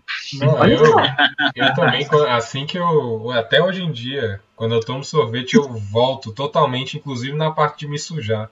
Eu tenho que botar minha roupa para lavar logo depois que tá na calça, tá na camisa, tá em tudo. Acho até no sofá, todos os lugares eu sinto saudade daquelas, eu sinto aquela saudade daquelas sorveterias que você entra, aí você pega um potinho ou uma casa. Nossa, o de sorvete. Você escolhe e aí depois você escolhe granola ou, ou juba, ju, é, ju, é, ju, Jujuba. Jujuba. Jujuba. Jujuba, ou você coloca um monte de coisa. E aí, tipo, minha mãe, eu adorava quando minha mãe ia assim, domingo pra praça. Porque como eu mudei muito, eu morei muito em cidade pequena. E aí eu tem uma, tem uma sorveteria que até hoje fica na minha cabeça, que é uma lá no Mato Grosso do Sul, em Porto Murtinho. Domingo, a única coisa que tinha era praça. E aí a gente ia pra uma pizzaria, e aí na frente da pizzaria tinha uma sorveteria, uma sorveteria assim, desse estilo, né? E aí minha mãe falava, pode colocar o que quiser. Nossa, cara, eu botava uma bola de sorvete, mas em volta era tipo aquele chocolate que endurecia. É, é. Aquela, como é que é o nome? Aquela dentadura de. De, de... de vampira, cara. Vampira. De vampira, de, do... é. de doce. Nossa, cara, muito bom. Muito Moeda bom. de chocolate, tudo aquilo. Sim, Moeda de chocolate. tem gosto de sabão. Caraca, Aquele negócio tem gosto de sabão e de comida. Que estrago. Caraca, virou um programa de nostalgia aqui. Virou, não. É. Quanto tempo que eu não, que eu não chupo um pirulito? Cara, eu não lembro a última vez que eu comprei um pirulito, assim, aqueles Big Big com chiclete e chupei. Sacou? nossa, não faz parte, porque eu já vi com aquele negócio, nossa, mas eu vou comprar pirulito 10 centavos, vou comprar outra coisa, vou juntar, vou comprar nada, em casa eu como. E quando você é criança, é tipo, ah, nossa, cara, é, nossa, foi ótima escolha de sorvete, ótimo, tô aqui, eu, eu vou pedir sorvete quando acabar o Peracast, eu vou comprar sorvete também. Cara, o, nossa, cara. O, o, o, Lorenzo, é Lorenzo, né, o nome dele. Ele que... Lorenzo. É, Lorenzo mesmo. Lorenzo, ok. É, ele fez uma pergunta aqui pro, pro Marcelo, é se você puder dar um conselho para artistas independentes que estão começando agora, tanto na literatura quanto em outra área, qual seria? Não desistam. Não desistam. Se permita o erro. Não vão fazer outra coisa, sabe? E, e, isso tem que ser a coisa mais importante. Né? O, o, o trampo para ganhar dinheiro, se a arte não está dando dinheiro, é o trampo suplementar. Né? Assim, importante é produzir, fazer a tua obra e fazer o teu disco, fazer o teu livro. O resto é é suplementar, ainda que a gente precise né, disso para viver. É, eu fiz muito trampo merda para viver, cara, muito relacionado à literatura ou não, né? Uh, mas a literatura, desde que virou o centro da, da do meu propósito, é, é, eu acordo e durmo pensando nisso. A grana vem, consequentemente, né, de outros lugares, é, de, de, trabalhos que eu faço, de revisões que eu faço e tal, uh, de livros que eu edito, do que eu publico, do que eu escrevo. Mas isso hoje. Antes eu fiz um monte de outras coisas, né? Que não davam nem tanto dinheiro assim. Mas eu insisti, pensei, é isso que eu sei fazer, eu não sei fazer outra coisa. Uhum. É, e aí, não desistir, eu acho que é o principal. Eu acho que isso foi pra gente também, viu, galera? É, porque a gente com esse projeto também, a gente passa muito por essas... É, esses dilemas mesmo, né? Porque a gente está fazendo por enquanto de graça, né? A gente está produzindo, a gente produz textos, produz esse, esse podcast, produz até TikTok, que é um negócio que eu Nossa, eu tô pagando um mico, velho. Todo mundo é velho, é rede que não é nosso. Então, e aí. Eu me senti tão velho na vida. E aí, desistir é o que, pelo menos na minha cabeça, passa algumas vezes por dia, assim. E, mas realmente, o, inclusive a gente está em grupo que ajuda por isso, né? Para a gente meio que ficar se motivando para essas coisas. E também no caso do Marcelo ter outros amigos artistas, com certeza eu acho que deve dar uma motivada nesse sentido, né? Nós temos nós três, assim, quando o Rafa tá mal, a gente levanta ele, fala, não, bora, tá dando bom, tipo, levanta, quando eu tô mal também, porque assim, é, eu fiquei com a parte de passar vergonha pelo podcast, entendeu? É, eles me designaram para ficar na parte de expor mais a minha cara, ou seja, eu fico no TikTok. E aí é muito difícil, uhum. porque eu tenho que aprender a. Eu tô cogitando em aprender a fazer dancinha do TikTok para poder ganhar seguidor. E aí Uau. tá sendo muito complicado porque eu fico, cara, como é que eu vou enfiar literatura? Como é que eu vou enfiar cinema no meio disso, sabe?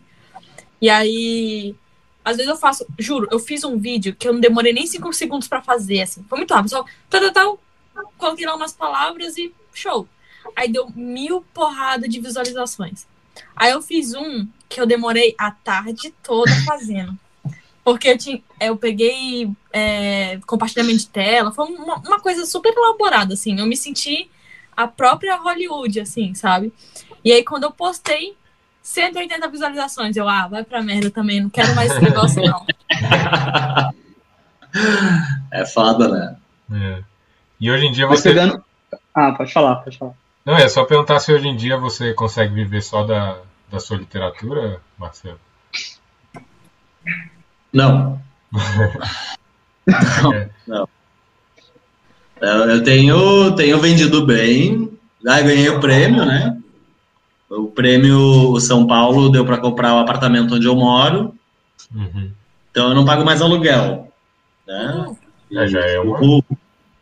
já, já é imenso, né? Uhum. Sim. E casa própria é, porra, e, e ganhei isso com um livro, sabe? Então já é um, muito doido, assim. Uh, não, mas eu continuo fazendo trampos fora, né? É, agora, pelo que eu entendi, esse ano, por conta do prêmio, vai ter uns cachê de feira literária, de festa literária, que a galera quer saber quem eu sou e daí vai me pagar cachê para isso. Ok, aceito. Né? Imagina. Mas senão eu faço qualquer trampo, desde revisão de texto até edição é, é, para terceiros, assim, né? Uhum.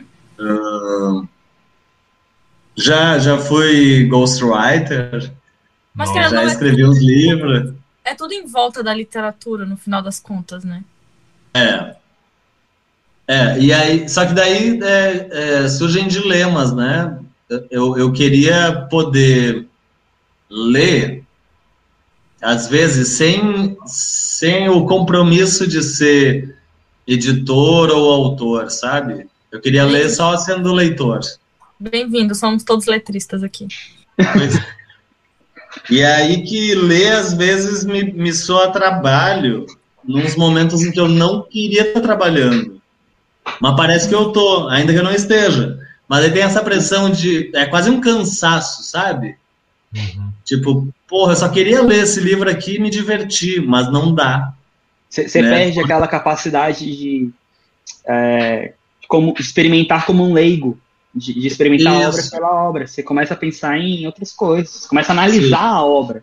Às vezes a revisar, às vezes a. a porque tem. Né, a gente lê um monte de coisa muito boa e lê muita coisa muito ruim na vida. Aí às vezes tu tá lendo o livro e pensa, porra, por que, que ele fez isso, cara? Hum. Por que, que ele. Sabe? Que frase de merda.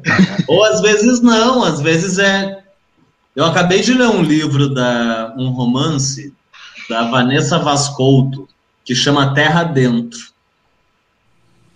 É, é um livrinho é, rápido, assim, de ler, é um romance curtinho. E eu fiquei uns dias com ele na cabeça, sabe? Tipo, incomodando, assim. Eu fui falar com ela, foi Vanessa. É, eu acho que um livro é isso, assim. Quando acaba a leitura, mas as personagens estão ali te rodeando ainda, e algumas cenas estão ali ainda, né? Uma Tem baita a né? a, é, literária. Nossa, maravilhosa, maravilhosa. Uh... Mas eu, eu, eu, pensei nisso já, meu, talvez chegue um momento em que eu consiga viver de literatura. Só do que eu escrevo, sabe? É... Mas daí também não sei se eu continuaria a escrever, porque é, é, o Paraíso, grande parte dele eu escrevi passando perrengue, assim, hum. sabe? Teve parte dele que eu escrevi com fome, e, tipo... Uh... Continuei e acabei o livro, né? O Três Porcos eu escrevi num ano muito difícil que foi 2019, foi muito difícil é, emocionalmente, por conta de grana, por conta de várias coisas. E acabei de escrever num outro momento muito difícil que foi a pandemia. Eu estava completamente fudido de grana, fudido da cabeça, é, e escrevi. Mas tem outros livros aí no meio de poemas tem o, o Poeta Periférico, o Poemas de Condomínio e o Antissonetos e Outras Formas, que, eu, que são edições costuradinhas, assim, né, bem artesanais, que eu fiz para pagar aluguel, sabe? Fiz para pagar conta de luz atrasada. Então sempre teve esse esse porém da falta de grana, né? Uhum. E aí Agora, para esse ano, isso consultando amigos e tal, é, eu comecei a, a, projetar o meu romance novo, já no final do, do ano passado, ali por outubro, talvez, novembro, acho a, talvez até antes, assim. quando o Três Porcos começou a sair e a ser lido, eu pensei que eu não conseguia lidar com isso, e aí eu pensei que uma via para lidar com o Três Porcos era escrevendo outra coisa, né? Ou lendo sobre outra coisa para escrever. Mas daí rolou o prêmio, rolou a grana, rolou tudo isso, aí a segunda edição, daí o, o Amor de Bicho que vai chegar, que é daqui a pouco. E, e, e, e, eu me vi numa tranquilidade, numa tranquilidade do tipo, esse ano eu não vou passar fome, sabe? Esse ano eu não vou atrasar a conta não vou atrasar o aluguel porque não tem mais, não vou atrasar o condomínio porque não é tanto por mês. Então, e essa tranquilidade é, me permite passar, talvez, um ano sem escrever. Porque eu, eu entrei numas de escrever desde 2014 e eu não parei até 2020. Eu, eu, passei todo esse tempo escrevendo muitas coisas, né? Dois romances, inclusive. É... Mas isso tem um custo emocional muito grande é, que virou. E aí eu falo do Três Porcos, né? Porque ele foi escrito como um processo de enfrentar a solidão da pandemia, primeiro. É, uma amiga é, muito querida que estava na Bahia é, me perguntou, né, é, do meu livro, que eu falei para ela que eu estava escrevendo um livro, que era isso e aquilo. E ela perguntou quanto faltava e eu disse que eu não sabia e ela começou a insistir para eu escrever. Então eu tinha algo que fazer durante o dia, sabe? E foi terapêutico, assim, apesar de, né, é, ser uma uma via ambígua essa da terapia. Uh, mas, enfim, onde eu, onde eu ia chegar com tudo isso? Estou divagando já.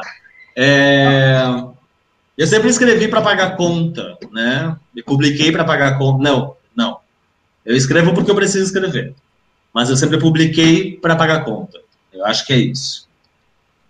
E esse processo todo de tanto tempo escrevendo e lendo, feito um doido, é, me, me colocou na condição de paciente psiquiátrico com algum perigo, né? Hum. Isso rolou em setembro do ano passado. Logo que o transporte saiu e logo que, que começaram a chegar as devolutivas dos abusos das pessoas que leram e tal. Não consegui aguentar, mas aí eu, eu vi que eu, eu me desgastei um tanto nos últimos anos e eu tire, vou tirar, se tudo der certo, 2021 de férias de escrita, assim. Ano sabático, sabe? Vou escrever meus poeminhas. É... Acabei de publicar uma coletânea com poemas que eu escrevi para o meu pai. É... E, tipo, ok, tá lá, né? Uh, não, mas eu não, eu sei que se eu começar a escrever um romance agora, eu não vou parar de escrever até ele concluir. E eu não. Para minha sanidade mental, assim, eu preciso ficar. Dar uma pausa, né? Respirar Vai ser muito estranho não ter um livro seu. Assim, tipo, eu acho que já faz uns dois anos que eu tô nessa de. Eu, por exemplo, eu comprei três porcos, aí fiquei naquela, hum, vai chegar, vai chegar. Aí chegou. Aí eu li. Aí saiu é, Amor de Bicho, que é o que tô esperando. Tô esperando. Vai chegar. Aí, vai chegar, vai chegar. Aí assim, eu vou ler Amor de Bicho. E não vai ter mais um. Tipo. É, vai ter os Vai ter, Rafa. Vai ter, vai ter depois. Depois de muito tempo, mas não, não vai ser seguido como. Eu vou chorar. Tô brincando. Não, é, ou é isso, ou é não ter livro nenhum, porque eu enlouqueci de vez. Não, mentira, eu não li em clave ainda. Eu vou começar a resgatar esses livros que estão assim, perdidaços, é entendeu? Sério? Compre o primeiro dele, compre o primeiro não. dele, acha o primeiro dele, que foi um erro, e, e veja a evolução dele. O negócio Sim. é achar o primeiro, deve ter queimado tudo, mas procura o primeiro. Ah, mas ele vai me dar esse livro nem que. eu sou. Eu, olha. eu vi que aqui na casa da mãe tem dois. Um deve ser dela E o outro, não sei. É meu. Labs, aproveitando o gancho da, da Rafa que vai ficar aí, pode dizer, órfã de um livro seu, ah. é, aproveitando uma pergunta também que, que o ou a Criolina, Criolina, ou, uhum. ou Criolina, a Criolina, fez é para você indicar um livro, um livro para a gente, né, que tá te ouvindo, que tá te vendo. Um livro de qualquer pessoa? Qualquer livro. Pode ser livro. Pode ser até vários. é, pode ser vários. Vamos limitar. Deixa eu pensar. É, as pessoas precisam ler 40 Dias, da Maria Valéria Rezende, maravilhosa.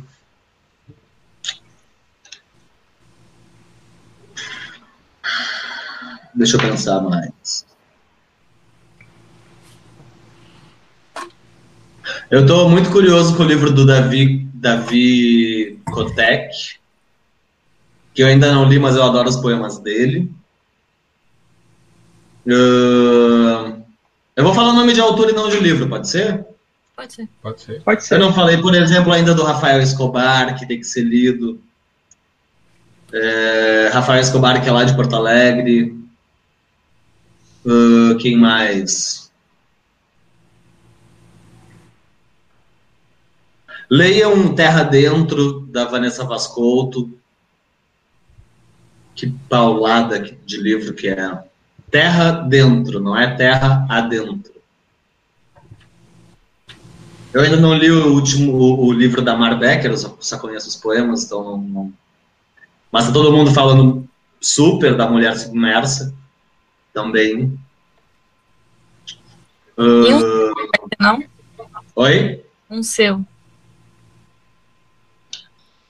Um mês. que vergonha. Não sei, gente. Leiam o último. Não, leiam o, o Três Porcos. Eu, eu gosto mais dele. Sério? É, assim. O. Daquelas, vou discutir com, com o autor, né? Autor. Ah, é, o que, que aconteceu, né? O, o, eu escrevi o Paraíso Paraguai, daí aí ele foi lá, ganhou a, a, o segundo lugar no Machado de Assis, no prêmio, e para mim tinha acabado já, né, a história dele. Assim. Ele estava uhum. entrando na fase minguante, sabe? Que é tipo, ah, continuava vendendo, mas. Mas daí de repente, aí tá, aí no meio disso, quando, quando ele ganhou o, o, Machado de, o segundo lugar no Machado de Assis, eu já estava com três porcos sendo escrito. E aí eu publiquei Três Porcos. Aí o, o, o, o Paraíso estava lá atrás da minha cabeça, assim. E aí, de repente, ele toma frente de tudo. Ele toma frente de tudo que eu já produzi por causa do São Paulo, sabe? Mas ele foi publicado lá em 2019. Em abril de 2019. Ele ganha o prêmio em novembro de 2020. É, é, um ano e meio. E aí a gente, já tá, a gente já tá em fevereiro de 2021 e eu vou passar a porra do ano inteiro falando desse livro. Assim, eu gosto dele, eu acho que ele é importante, eu, eu me dediquei pra cacete pra escrever. Ele é um romance de estreia, então foi difícil pra caramba escrever também, porque eu nunca tinha escrito um romance, né? Ou nunca tinha terminado de escrever um romance. Começado eu já tinha umas vezes, né? Mas nunca tinha terminado um. E só que eu acho que, que eu aprimorei coisas no, no, no Três Porcos, em, em questão de linguagem, narrativa, é, estrutura, sabe? Que as pessoas só vão saber se ele for indicado para um prêmio um dia. Ou ganhar qualquer coisa. Porque senão vai ficar sendo Paraíso Paraguai o livro. Que Por isso que eu te perguntei naquela hora sobre Três Porcos, porque eu vejo só coisas sobre Paraíso Paraguai. Pois é, eu, eu, eu não tenho vergonha nenhuma de dizer isso, mas frustra um pouco a visibilidade que o Paraíso tem tardiamente, eu acho, ainda que... É, é que na real, assim, né, meu? Quem escreve e publica como um retardado sou eu, né? Porque as pessoas, elas, elas escrevem e publicam pausadamente, né? E aí eu vou lá e tento publicar um livro por ano. Claro que vai dar erro, né? E deu. Quer dizer, eu tenho. Eu, eu, eu vou ter dois livros na praça agora que vão ser é, é, eclipsados pelo Paraíso Paraguai, sabe? Então, ah, assim, vai, de, vai demorar um pouco para as pessoas chegarem, eu acho, no Três Porcos, para as pessoas talvez chegarem no Amor de Bicho, que é um outro rolê, o Amor de Bicho, né? Um livro de, de romance, putaria e despedida e, e experimentação de linguagem mesmo, né? É, mais, mais aproximado da poesia que da prosa, ainda que seja em prosa, mas que talvez algumas pessoas gostem muito e algumas pessoas detestem, né? Paciência. Mas eu queria, sabe, eu, eu, eu queria que as pessoas estivessem lendo Três Porcos agora. Mas elas estão lendo Paraíso Paraguai. Eu leio de novo, pode deixar. Obrigado, Rafa. Obrigado. E você... deixa, deixa eu perguntar. Ah, pode falar. Não, eu só ia perguntar se, se esses livros todos eles é, estão impressos, eles têm versão e-book para as pessoas comprarem, como é que é? Né? é Onde é que eles estão? Pode é. se divulgue, né? Onde é, que é. eles estão esses livros? Ah, os meus livros, é, tirando o Enclave, que está no site da Patuá, editorapatuá.com.br, é, eles estão no site da Caia Ponte, os meus dois romances e os romances da editora né? Os meus livros de poesia estão esgotados. Uh, e o site da Caia Ponte é www.caiaponte.com. E aí pode buscar lá. E só a versão impressa, mas eu mando o PDF para a galera, se a galera pede, assim e tal. Claro que eu prometo matar a pessoa machadadas caso ela vaze o PDF, né? E isso tem surtido um efeito positivo, porque as pessoas acabam não divulgando. Na verdade, eu acho que elas acabam deletando o e-mail quando elas recebem, depois da minha ameaça.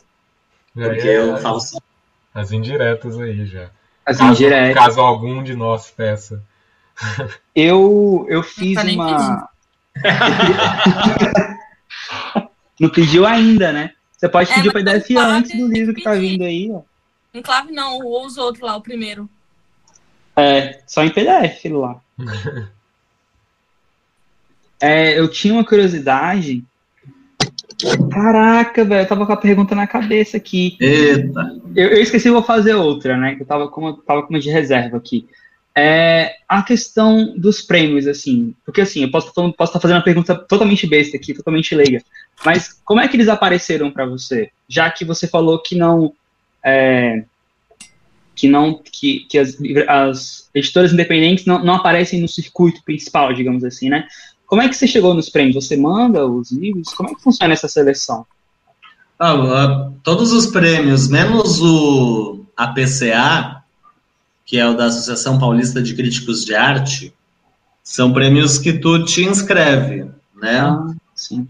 Uh, o, o Enclave, quando eu escrevi no no Jabuti, o Jabuti é pago, né, tem isso. Todos os demais é, são gratuitos, mas o Jabuti tem que pagar. Eu inscrevi porque as pessoas, os meus amigos que leram ele no original diziam, e o Edu dizia que ele ia ser finalista do Jabuti. Né? E eu não via isso no livro. Enfim, eu, eu tenho sérios problemas com o que eu escrevo, assim, é, de vislumbrar a qualidade que as pessoas admiram neles, eu, para mim, é o livro que eu escrevi, né? Uhum. Foi o que deu para fazer. Sempre penso isso. Uh...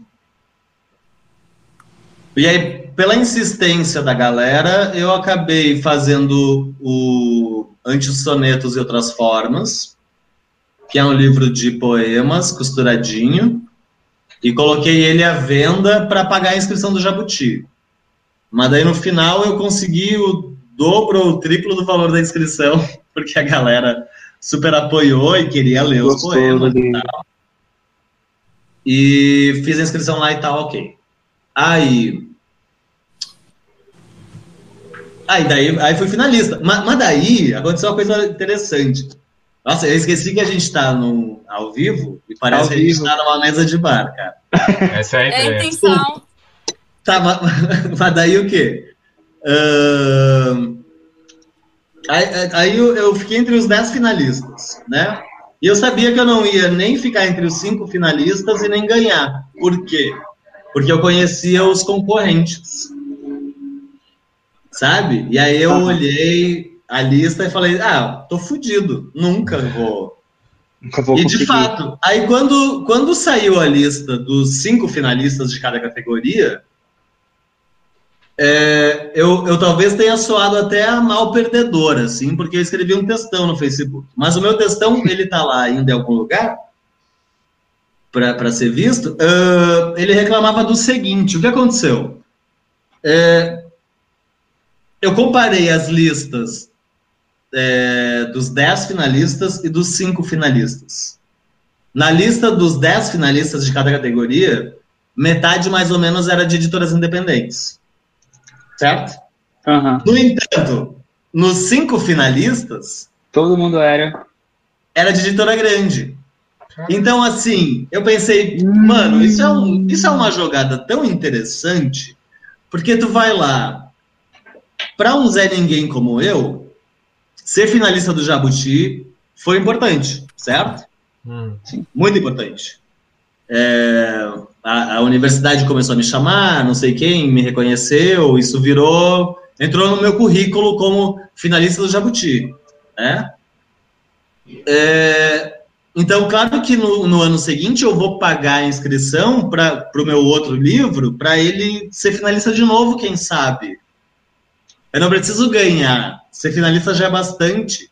E assim a gente acaba movimentando a grana do Jabuti, certo? Porque tu fica entre os 10, já tá ótimo. Não precisa ficar entre os 5. Não precisa nem ganhar, porque só, né? Ok. E aí eu, eu expus isso num texto bem grande. Talvez tenha soado a mal perdedor, mas não importa, porque não era isso. Eu já sabia que eu não ia ganhar. É, o prêmio da biblioteca, ele foi uma surpresa imensa, porque é, fiz a inscrição, não tinha a menor ideia de que ele fosse ser lido, e de repente eu ganhei, eu tava em segundo lugar no negócio, e aí eu chorei, mano, chorei, chorei. chorei. um monte, assim. Porque era, era sabe, eu, o Enclave tinha a história da Patuá, né, meu? Eu mandei pro Edu, o Edu montou a, a, parte gráfica toda, teve lançamento lá, lá em São Paulo e tal. O Paraíso eu escrevi é, em casa, e aí de casa eu mandei para diagramação, eu que revisei as provas em casa, eu que escolhi a capa, eu que tudo, e de repente chegaram é, dezenas de caixas dele em casa, e de repente ele estava lá de segundo lugar num dos prêmios mais importantes do país, sabe? É, então foi uau, né? Uh, aí depois, esse ano, eu vi o, o, o Paraíso flopar em todos os prêmios, né? Porque ele flopou no Oceanos, ele flopou no, no Jabuti, no Prêmio Rio ele flopou, acho que não sei se eu mandei pro Prêmio Rio. Foi flop atrás de flop. Aí eu não tava esperando mais nada, sabe? Uhum. Aí quando eu vi que ele era finalista do São Paulo, eu fiquei, uau! como assim? Né? Marcelo, já quando... conta como é que foi que você recebeu a notícia que você tinha ganhado? Então, aí tava lá de finalista, né? E aí acordei. Foi. Eu, eu sou um tipo de fumante maldito que fuma antes de tomar café, né? Eu preparo o café fumando cigarro. Fumando. Aí eu tava nesse processo de fumar um cigarro na janela e eu vi que tinha uma mensagem no WhatsApp. Eu já te contei essa história, né, Rafa? Sim, por isso que eu tô pedindo, que eu adoro ela. Aí, aí tinha uma mensagem dizendo: Ó, oh, deixa eu ver a mensagem aqui, sério. Quando ele me contou isso, eu ri tanto, ri tanto. Eu vou dizer o que, que fala a mensagem. Depois desse dia, eu só mando mensagem pra ele depois de meio-dia.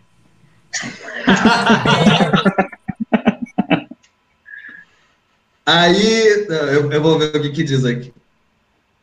Ai, ai. Foi assim, ó. 8 e 3 da manhã, eu vi isso aqui. Bom dia, Marcelo. Meu nome é Tatatã, trabalho na Secretaria de Cultura do Estado de São Paulo. É uma honra felicitá-lo pela conquista do Prêmio São Paulo de Literatura é, ao melhor romance de estreia de 2019. Parabéns. Caraca. Quando eu li isso aqui, eu pensei, quem é o filho da puta? que às 8 horas da manhã passa um trote desse em mim, que tô, acabei de acordar e nem tomei café. Eu não, eu não tô nem pensando. Quem é o espírito de porco? Aí fiquei pensando assim, quem será que foi, cara? Aí eu pensei, as pessoas são muito malvadas, cara. É muita maldade na, na, na, na ser humanidade, cara, fazer isso. Aí, aí no final diz assim: quando puder, necessito falar com você por cinco minutos. Informe-me é, se posso entrar em contato por telefone, por gentileza. Abraços. Aí eu falei: agora. agora. Aí, aí, a moça me ligou, porque eu, eu ia encher ela de palavrão, né? Aí ela me ligou e, e ela foi tão carinhosa e, tão, né? Que eu fiquei, rapaz, ela tá falando sério. é, é verdade. É verdade. E aí ela, aí em seguida ela mandou os links, já que já, já tava na imprensa, mas, né, eu tinha acabado de acordar. Aí eu fui ver na imprensa, eu falei, meu Deus do céu! E aí foi uma loucura. O resto do dia, o resto da semana, o resto. Até agora, não, não entendi, mano. ah, ganhou, o Paraíso ganhou um selo, né? Essa é a nova edição. Olha aí!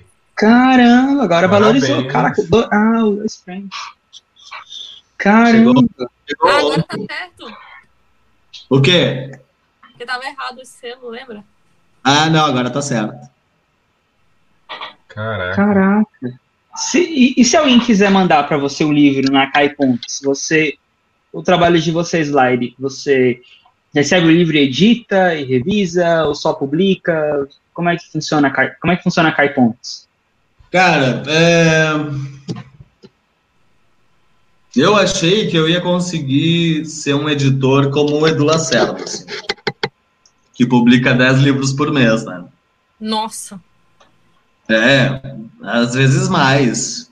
É o mas daí, eu, é, mas aí várias coisas apareceram aí no meio e eu descobri que eu não tenho é, capacidade de editar muito livro. Então, assim, se eu conseguir fazer um livro por mês, para mim já é muito, sabe? Pelo tanto de trabalho que dá. Por quê? Eu não consigo me descolar da, da minha posição de autor, né? Então, se eu estou trampando muito com edição, parece que eu estou me traindo. É, tipo, alguma coisa fica muito, muito errada, assim. Então, eu publiquei no ano passado uh, quatro. Ano passado foi 2020, né? Eu publiquei três, quatro livros. E já foi legal. Não, cinco livros. Eu publiquei ano passado. Três com edital do Estado, é, um pago pela editora e outro pago pelo autor. Aí, esse ano, eu publiquei. Aí teve, eu falei cinco, seis, é, um seis ou sete, porque teve três porcos no meio. Aí, esse ano, eu publiquei o Eike Pimenta, e vou publicar o Amor de Bicho, e aí eu estou editando agora o Marlon de Mello, que é um poeta de Porto Alegre. Uh, vai sair um livro acadêmico pela Caia Ponte também. É... Vocês só publicam pessoas do Sul ou vocês vão ampliar? É, é total bairrismo aqui. Total, a gente não gosta dos brasileiros, a gente é do Sul, é meu país. Não, mentira. Não, publica. Sul é meu país. Publica. O Wake, por exemplo, é do Rio. Uhum. E foi publicado na Caia Ponte. O Caio Augusto Leite é de São Paulo e foi publicado na Caia Ponte. É... é, o Savonete mora em Porto Alegre e foi publicado também. Então, não, não, não somos bairristas desse jeito, não.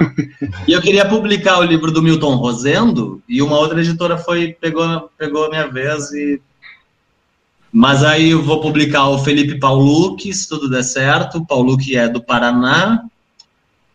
Uh, só que assim, mudou é, a minha perspectiva, sabe? Então eu publico o que eu quero agora e o que eu tenho tempo de ler e o que eu gosto. É, eu, eu, eu, saí da pegada vamos ser uma grande editora para não, essa editora é pequena mesmo, publica poucos livros, mas publica com muito carinho, muito amor, é, atraso e tá tudo bem. O que eu mais gosto da, da Caia Ponte é que a gente, né, os leitores da Caia Ponte, é, acompanha todo o processo e, e, é como se fosse, tipo assim, uma maratona para o livro chegar na parte de envio, né? Porque, por exemplo, Três Porcos. Eu me lembro que eu passei um mês inteiro tietando esse livro para poder acontecer, porque você tem que pedir o, a, a ajuda financeira, né? Lá no. A pré-venda. Uhum. No Catarse, né? No Catarse, uhum. E aí eu ficava assim, lê esse livro, sei lá o quê, leio, leio, leio. E aí, tipo, você fica naquela. E todo dia eu entrava no link para ver quantos por cento tinha aumentado. E aí eu me lembro que foi um alívio, porque tu recebeu a, o prêmio bem no final. Eu acho que faltava cinco dias para acabar o negócio do Três Porcos. E aí, se eu não me engano. Não, esse foi o Amor de Bicho. De bicho, né? Faltava, tipo, alguns poucos dias. Aí, quando tu recebeu a, o, o prêmio, foi tipo de, de 60% para 100, assim. Para cento e poucos. Outro. Aí eu fiquei assim, eu fiquei, caramba!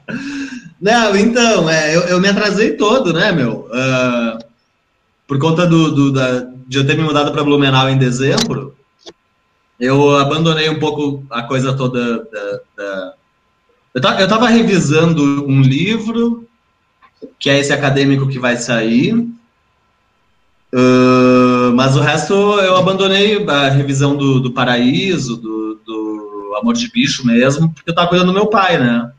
Uhum. E aí a, a, essa nova edição do, do Paraíso, ela foi meio urgente, assim, sabe? Tanto que eu, eu não parei de vender ele no site da Caia Ponte, né? Só que daí a moça me prometeu, ah, daí eu errei a capa, daí tiveram que refazer a chapa, não sei o que, atrasou mais ainda. E aí ele foi entregue lá em casa ontem, às três da tarde. Eu tinha 50 envelopes para mandar pelo correio, já com todos os três porcos que iam junto, com tudo que as pessoas tinham pedido, só faltava o paraíso. Daí ele chegou, eu tive que empacot... tive que dedicar todos eles, colocar nos envelopes, embalar, acabar de embalar, tava embalado, mas tinha que passar a fita, ensacar isso e correr pro correio, né? E pedir, pelo amor de Deus, moça, posta meus livrinhos hoje. E aí ela postou e aí agora estão indo para e tem uma coisa que eu acho super interessante, que você escreve, né? Você faz um. Aqui, ó. Você, tipo, deixa aqui tua assinatura e tal. E você sabe quem é a pessoa, porque no final tu faz um comentário que a pessoa sabe que é ela que você tá falando, né? E aí eu, eu, ah, eu acho que essa é isso que eu gosto da, da editora independente, sabe? Que ela conversa com o leitor de uma forma humanizada. Ele não é um, um, uma grana que vai entrar no bolso dele. Ela, ele é um leitor que tá. Por isso que, tipo, eu, por exemplo, lançou um, um livro teu ali, já, já compro logo e, e espero pro próximo, sabe? Porque é isso, é como se você criasse um vínculo familiar mesmo com a outra pessoa, né? Eu acho isso muito legal. É, e tem alguns processos aí é, que para mim são muito importantes, né? Por exemplo, eu depois de muito tempo eu fiz o carimbo da Caia Ponte, né? Com o endereço lá de casa, para não ter que e aí eu pensei, bom, eu, eu, eu, podia imprimir os endereços das pessoas e enviar, né? Facilitaria muito, assim, ainda mais quando é um catarse, tipo Amor de Bicho, vão ser 150 livros, né? É, são 150 pessoas que compraram, então ter que preencher tudo isso de, de endereço. E aí, nesse caso, tu, quando é tudo de uma vez, eu, eu opto pela etiqueta.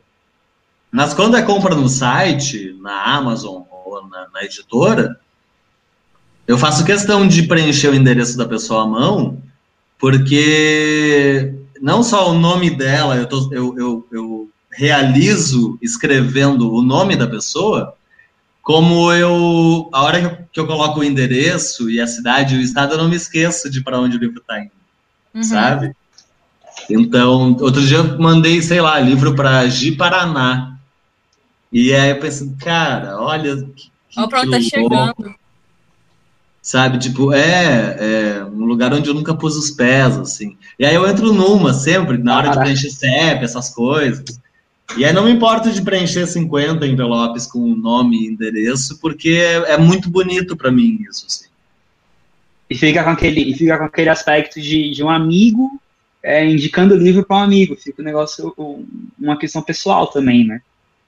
Nossa. Porque, porque não deixa de ser, né? E, e eu dedico os livros com muito carinho para as pessoas, cara, sabe? Tipo, é... eu, eu, eu, nunca entrei numas assim, nem com prêmio, nem com nada de. Ah, eu mereço ser lido, sabe? Não. É, é, é eu, eu agradeço muito cada leitora, cada leitor que, que me lê, assim, que me indica, que compra o livro. É, é, é uma relação muito, muito carinhosa mesmo, de, de nutrir afeto por essas pessoas, sabe? Porque, tipo, ela podia comprar outro livro, cara. Ela podia. Entende? Mas não, ela, ela foi lá no site, ela procurou, ela insistiu e ela pagou por um lance que eu produzi. Então, é, eu, eu devo todo respeito a essa pessoa. Até porque eu acho que suas obras são muito autobio... não é autobiográficas, mas elas são muito você, né? A gente já teve, é, eu falei para os meninos que cada obra sua é como se fosse pronto. É, tem um, é, o livro da Clarice Lispector, é, o amor, é, cora, peraí, um coração selvagem, não é? Perto do coração selvagem. Perto do coração selvagem. Ela fala que tem vários círculos e que eles estão ali e completam para tornar uma pessoa, né? E aí eu acho que cada livro seu é um círculo e que eles te tornam quem você é, né? Uhum. A gente tem Três Porcos, que é, sei lá, uma parte talvez vingativa do seu ser. E aí tem Amor de, é, Amor de Bicho, que vai ser uma coisa mais amorosa, amoreros ali, uma coisa, numa pegada mais sexual. E tem Paraíso Paraguai, que é sua história, mas não sua história, sua própria história, mas a história de quem você é e de onde você veio e de quem veio antes de você. Uhum. É, então, qual será o próximo círculo, né? A gente fica esperando qual vai ser o, qual é o próximo círculo. Eu acho isso muito legal. Já pode falar com ele, porque assim, como fã eu mereço. Tô brincando. Qual será o próximo círculo? Pois é. Caramba. A Rafa tá realizando um sonho aqui, é. velho. Eu, tô, eu tô, tô, genuinamente feliz pela Rafa. Porque é difícil a gente ter essa, essa troca com quem a gente admira, assim. É, na vida, né? Na nossa trajetória, é difícil a gente poder ter esse acesso. Né? Todo mundo que, que troca ideia, que, que aceita conversar e. Nossa, Não, demais, e quando eu mandei, eu mandei uns poemas que eu tinha, que eu tinha guardado, o Marcelo falou, não, manda, quero ver como é que é. Aí eu falei, não, não vou mandar, cara. Não é possível, sabe? ah, que lugar que Quem é o filho da puta que tá me, me, me fazendo um trote essa hora? Não era ele. WhatsApp do Marcelo. Eu, demo, eu demorei pra mandar parabéns, porque eu falei, ah, não, deve estar tá cheio de mensagem. Demorou lá. mesmo, demorou um monte. Aí, oh meu Deus. Sabe o que que tá demorando? Amor de bicho, tá ligado? Aí eu falei, cara, eu não vou mandar. O cara foi finalista do Prêmio Jabuti em, na, na categoria poesia e eu vou mandar as minhas. Tipo, não faz sentido na minha cabeça fazer isso. E aí eu mandei, e aí eu larguei meu celular, eu joguei meu celular lá pra merda e fui fazer outra coisa, sabe? e aí Na hora que eu recebi a mensagem, assim, tipo, um áudio de oito minutos. Eu, puta que pariu. Quem vai ter de oito minutos? Aí foi, foi tenso. Sabe aquele momento, tipo, seu time é finalista de uma Libertadores, sei lá, num bagulho assim, e você, tipo, tá faltando, sei lá, 10 minutos para acabar o jogo e você precisa de mais um gol. É, uma, é tipo assim, entendeu? Uhum. Mas é, é legal, assim, essa troca de a pessoa também saber que você escreve, né? Sim. E ainda bem que eu não faço poesia frase, né? Ainda bem que eu escrevo uma poesia de pelo menos cinco linhas, assim. Você não mandou seu Instagram pra ele, tipo, não, puxa aqui meu, meu, meu Instagram aqui de poesias, vê o que, que você acha. Eu nem tenho, já não cometer o erro. Eu já tentei, mas não deu certo. É. Porque meus poemas não cabiam nem na arte, velho, de tão grande que são. Aí é que tá, viu? Hum. Mas aí você tinha que ressignificar os seus poemas. Fazer poemas, fazer poemas ressignificados. Enfim, é. fica aí o shade. É... Caraca, velho, o cara expôs. Desculpa, Marcelo, é que tem uma pessoa, um amigo nosso assim, fala. Enfim. é, depois a gente manda no privado, a gente manda pra você quem é. Tá Mas deve conhecer, deve chegar aí até, até você, certeza. Com certeza você sabe quem é. Com certeza. Que não. é, se alguém quiser publicar um livro, como é que chega em contato? Como é que entra em contato com você? Uh, manda um e-mail lá para Caia Ponte, no editora Caia Ponte, não. Esqueci tem no site, é. não? Se tiver no tem no site, tem no site, da editora, tem, tem. É caia, caiaponteedições.gmail.com. Aí entra no site, manda o livro, é. troca ideia. Mas eu não estou recebendo originais agora. Mas pode mandar, mas eu não estou recebendo. Vocês não, receber eu recebo, mas eu não estou lendo agora. Vocês, vocês, avisam no Instagram, tipo, ah, estamos recebendo os originais? Não, porque a gente nunca está recebendo originais. é, os originais chegam por outras vias, assim, sabe? Que é. é... Enfim, eu, como eu disse, eu estou publicando só quem eu gosto, quem eu conheço e quem eu quero, né? Então, é, é, o que eu consigo fazer agora. Eu não consigo publicar muita gente, nem bancar, nem contar com risco. E também não tenho grana para isso. É, então, é, é, é, sei lá, vamos conversar. Meu. Quer publicar? vamos, mas vamos conversar antes. Vamos conversar antes. Essa é a política da Caia Ponte. Vamos ver se rola. É, é assim. É assim. É, falaram aqui, eita, oito minutos de áudio, medo. Mas eu não fui rude, né? Não, você falou bem. Viu? Foram oito minutos bons, assim, acalmantes, é, né, na vida da Rafa. construtivos, tipo, foi, foi legal, foi legal. É, né? Odiou. Odiou. Fez cara de mais, E desde então a Rafa nunca mais escreveu. Não, é porque eu, eu parei de escrever, eu acho que faz dois anos. Faz tempo que eu não escrevo. E aí, é, poemas que, assim, fazem sentido para mim, mas não, não é como se eu fosse aquilo ainda, sabe? E aí eu comentei com o Marcelo que aquilo dali era um, estilo de escrita que me sugou o máximo que ele pôde. E agora eu tô no momento que eu preciso encontrar outra forma de escrever, porque aquela já não tava mais fazendo sentido pro que eu queria dizer. E aí eu sentia que eu tava falando tudo com as mesmas palavras e nunca saía do, do caminho, do. Nunca saía de onde eu tava, entende? E, Nossa, e aí, já é lindo, né? Esse processo é lindo. É.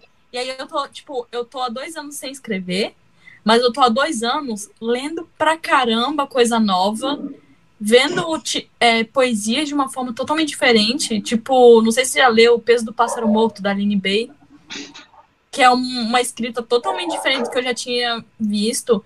E aí isso tá sendo um processo bem legal. E sem, quem sabe rola um boom aí, né? Tipo, ah, bora voltar a escrever de novo. E até porque, assim, é, eu, eu normalmente escrevo no momento que eu tô muito mal. Muito mal mesmo.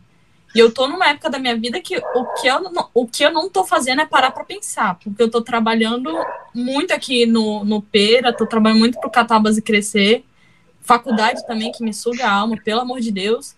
O, o NB, por favor, melhore. E a, mentira. Te amo, só me dá as matérias que eu pedi, por favor. E aí, e aí, tipo, eu não tenho mais momento para ficar divagando sobre a minha infância, sabe? Cara, não dá. minha infância já passou, agora eu quero saber do meu futuro, é esse momento. E aí é isso, talvez, quem sabe a Rafaela volte a escrever, porque é, é legal, né, tipo, botar para fora, assim. Uhum. É muito bom ressignificar um sentimento que você tem. Uhum. Tipo, ressignificar a goma de mascar, né? Que nem uhum. eu falei lá. Uhum. Então, é, eu, eu, gosto muito de, do ato de escrever. O Rafa, eu acho que é o melhor para falar sobre isso, porque ele nunca parou de escrever. Nossa Ele sim. tá sempre escrevendo. Não, mas para ser justo, nesse final de ano aí, eu, é a primeira vez em cinco anos que eu parei de escrever, que eu escrevia todos os dias. E aí eu parei de escrever porque eu saturei, assim, a minha página tá parada, assim, por um mês ou mais já. E que é um negócio histórico, assim, que isso nunca aconteceu antes. Mas é por causa de. Não sei. É muito vem daquilo que eu já que eu tava comentando com que vem na minha pergunta para o Marcelo lá, da questão do, das mídias sociais, de, de tentar adaptar, porque eu já tentei adaptar minha escrita para ser mais comercial, sabe? Porque não estava meio que dando certo, aí eu falei, pô, tem que fazer alguma coisa, eu comecei a ficar desesperado, porque uma das minhas metas, assim, era realmente viver de escrita, sabe? Eu, eu sempre quis, assim, tipo, tentar viver com os meus escritos de qualquer forma, e eu até consegui algumas coisas que foram interessantes para mim, assim, nesse sentido mais financeiro, mas nunca consegui de fato, tipo, falar, ok, agora eu consigo fazer tudo que eu preciso com a escrita. E aí acabou que eu fiquei. Quando você começa a entrar nesse estágio de escrever, nessa obrigação quase mecânica para tentar atingir isso, eu acho que perde um pouco aquele. o propósito mesmo de escrever, né? O propósito do seu fazer literário. E aí agora eu dei essa pausa aí. Tô lendo muita coisa para também tentar re, é, me reencontrar nesse sentido.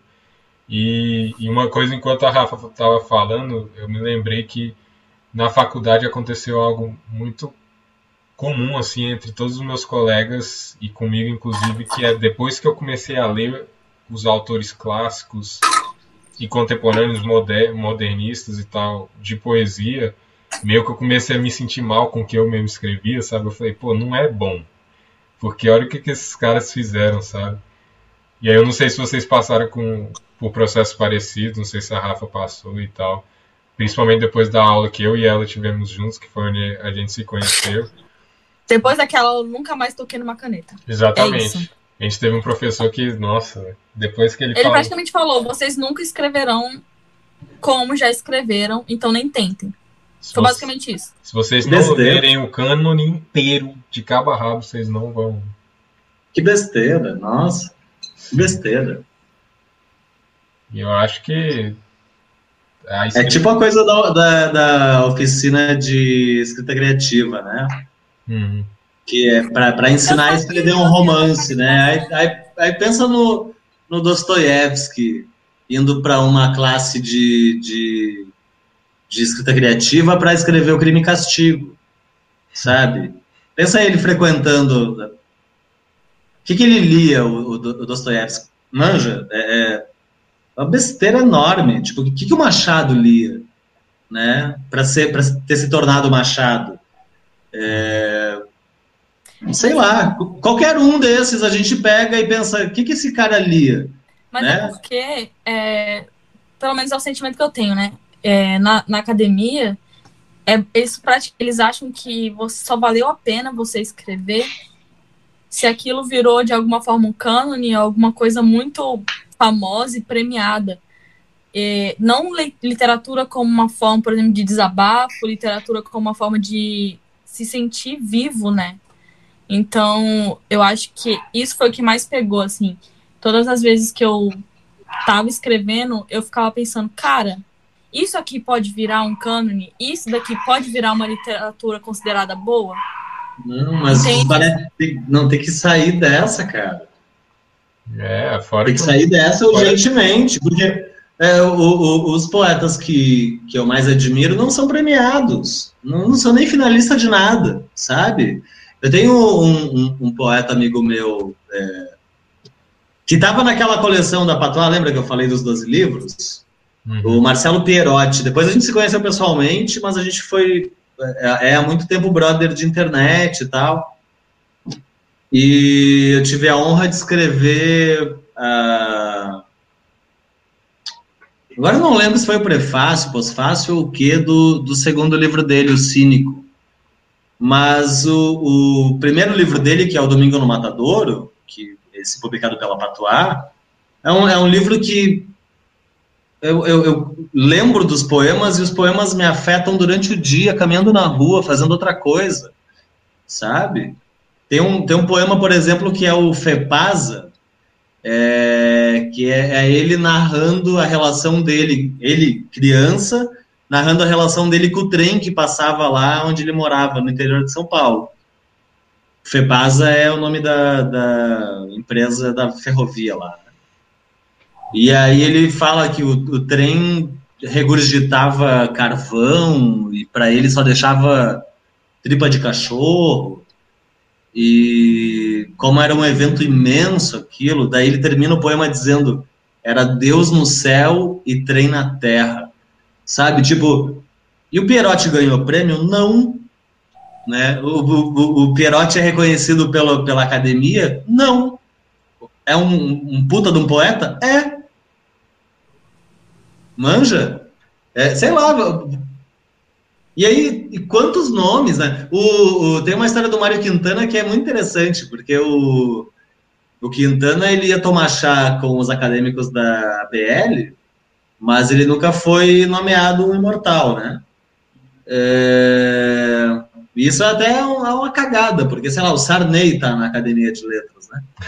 Meu Deus. É, ele é mais uma renca de gente sem noção. E aí, aí pensar, ah, o Quintana não ganhou porra nenhuma, mas o Quintana traduzia Proust, o, o, o sabe? O, o Quintana, é, é, enfim, cara. É, ah, eu tenho um problema sério com a academia quando ela chega nisso, assim. É, eu acho que a academia tem. Tipo, a, a professora Regina Dal Castanho faz um trabalho importantíssimo hoje de descortinar a literatura contemporânea. Né? A gente tem ela na, na nossa tem, grade, né? Tem. Ela, Já tive aula com ela. Ela é maravilhosa. É e, a, e, o trabalho dela é importantíssimo, cara. É, é ela que, que é, é, coloca os holofotes para a literatura periférica, para a literatura, sabe? Contemporânea, produzida agora. Pesquisou a, a literatura é, sobre a ditadura e durante a ditadura, né? Publicada durante e tal. Então, é, é o, o cânone, meu, é, e a gente tem que pensar nisso, assim, tipo, o, o, que fizerem com o nosso trampo depois que a gente morrer, a gente não sabe, né? E aí eu, eu vejo isso porque tem, tem autor contemporâneo que já acha que, que, que faz parte do cânone, porque vem de uma porrada de livro, e talvez seja esquecido depois de amanhã, uhum. manja, se o próximo livro dele não for bom, né? Uhum. É eu acho que a preocupação não pode ser essa. A preocupação tem que ser outra, cara. Sim, mas tô vendo que o mundo, assim, pessoas à minha volta tá, tá assim, Rafaela, escreve logo esse negócio, porque como se eu tivesse uma coisa para dizer e eu não tô dizendo. Porque meu pai, ele falou assim, ó, é, tá chegando aí o computador, né? Um computador, porque eu tô trocando de computador. Aí ele, é, aí eu falei, ah, obrigado e tal, agradeci. Ele falou assim, me agradeça escrevendo um livro. Ele falou exatamente aí, isso. Aí sim, caramba, adorei. Aí sim. Bonito, hein? Sim, eu falei, caramba, tipo, que fofo, né? Que, que legal. É, é isso que motiva. Porque às vezes que eu tenho, eu tenho um caderno, tipo um, um, um caderninho daqueles pequenininhos, assim, pra você anotar qualquer merda. E aí lá eu tenho já toda a obra pronta. Tipo, personagem tal vai fazer isso, isso e isso. É, eu pego meu celular no bloco de notas, tem tipo trecho, é só juntar os trechos, sabe? Então, tipo, o que que tá faltando? Coragem. É basicamente isso. Coragem de, de me encarar no espelho, que vai ser minha escrita, porque o que a gente escreve é nosso espelho em forma de palavra, né? Hum. E aí, eu encarar esse espelho e falar assim, cara, tu é isso aí, dane-se. É, é. Caguei é. o que, que sua avó vai achar se tu escrever uma cena de sexo, sabe? Tipo, foda-se. É, é, arte, então. É, é essa, essa, esse movimento de sair da caixolinha, sabe? E aí, vamos sair da caixolinha quando chegar o, o computador, quem sabe. Aí, aí, essa... Mais um é a ponte ano que vem aí. e essa conversa... Não que eles estão fechados. e essa conversa toda espero que te motive para isso também, Rafa. Vamos, vamos se motivar aí para escrever. Eu também agora estou até motivado para voltar no meu trampo também. Então. É, essa conversa deu até um gás para eu começar a escrever também. Então vamos todo mundo. vamos todo mundo escrever. Labs, é, antes que eu esqueça, assim, vou fazer um convite meio que ao vivo para poder para poder ficar gravado. É, não sei se a Rafa falou, não sei se a gente falou também, mas a gente tem uma newsletter. Ela é semanal. A gente envia textos para as pessoas, né? E aí a gente, eu, eu posso fazer muito isso. É, a gente tem, na verdade, são dois textos que a gente envia. Enviamos um texto segunda e enviamos um texto quinta. E aí, segunda-feira é, é aberto, então qualquer pessoa que manda para a gente os textos, a gente dá nosso, é, compartilha o nosso canal. Né? E a gente queria, eu queria saber, nem falei com eles antes, se eu posso roubar, roubar entre aspas, assim, uma poesia sua lá do blog, que você falou que tem, e, e mandar para as pessoas numa segunda-feira, numa quinta, para poder compartilhar. A gente não tem um alcance tão grande, mas assim, seria muito legal ter você, uma newsletter nossa, salvinha lá, bonitinha, assinada por você, né? Hum, pode sim. Posso, posso pegar essa. Chegamos a 80 inscritos na newsletter. Uh! É. E assim, pra gente é muito importante, foi orgânico, né? Foi um, foi um boca a boca violento, assim. É, foi, foi árduo. Foi árduo. Labs, é, estamos com duas horas e cinquenta de papo já. Caramba, meu Deus! Quase três horas, assim. É, não sei se vocês têm mais alguma questão que vocês queiram levantar, pontuar. Tudo ok? Rafa e Rafa? Eu tô olhando pra vocês aqui, né? Vocês não estão... Cara, abri até meu coração hoje, nem... Foi uma Já descarregou tudo. Né? Isso daqui. E pra mim, passou voando. Quando o papo é bom, é assim que. Foi bom, foi bom. Faltou só a cervejinha aqui pra gente. Foi bom. É, cara. Mas, Labs, a gente tem, a gente tem uma dinâmica, né, de fazer três perguntas para todos os convidados, né, que a gente está chamando e tudo mais. Então, assim, a primeira pergunta que a gente tem é qual a qualidade que você acha que todo mundo deveria ter ou aprimorar? Honestidade. Honestidade. Honestidade. É, qual acontecimento na sua vida te ajudou a. a ixi, como é que você é profunda? Qual acontecimento na sua vida te ajudou a ser quem você é hoje?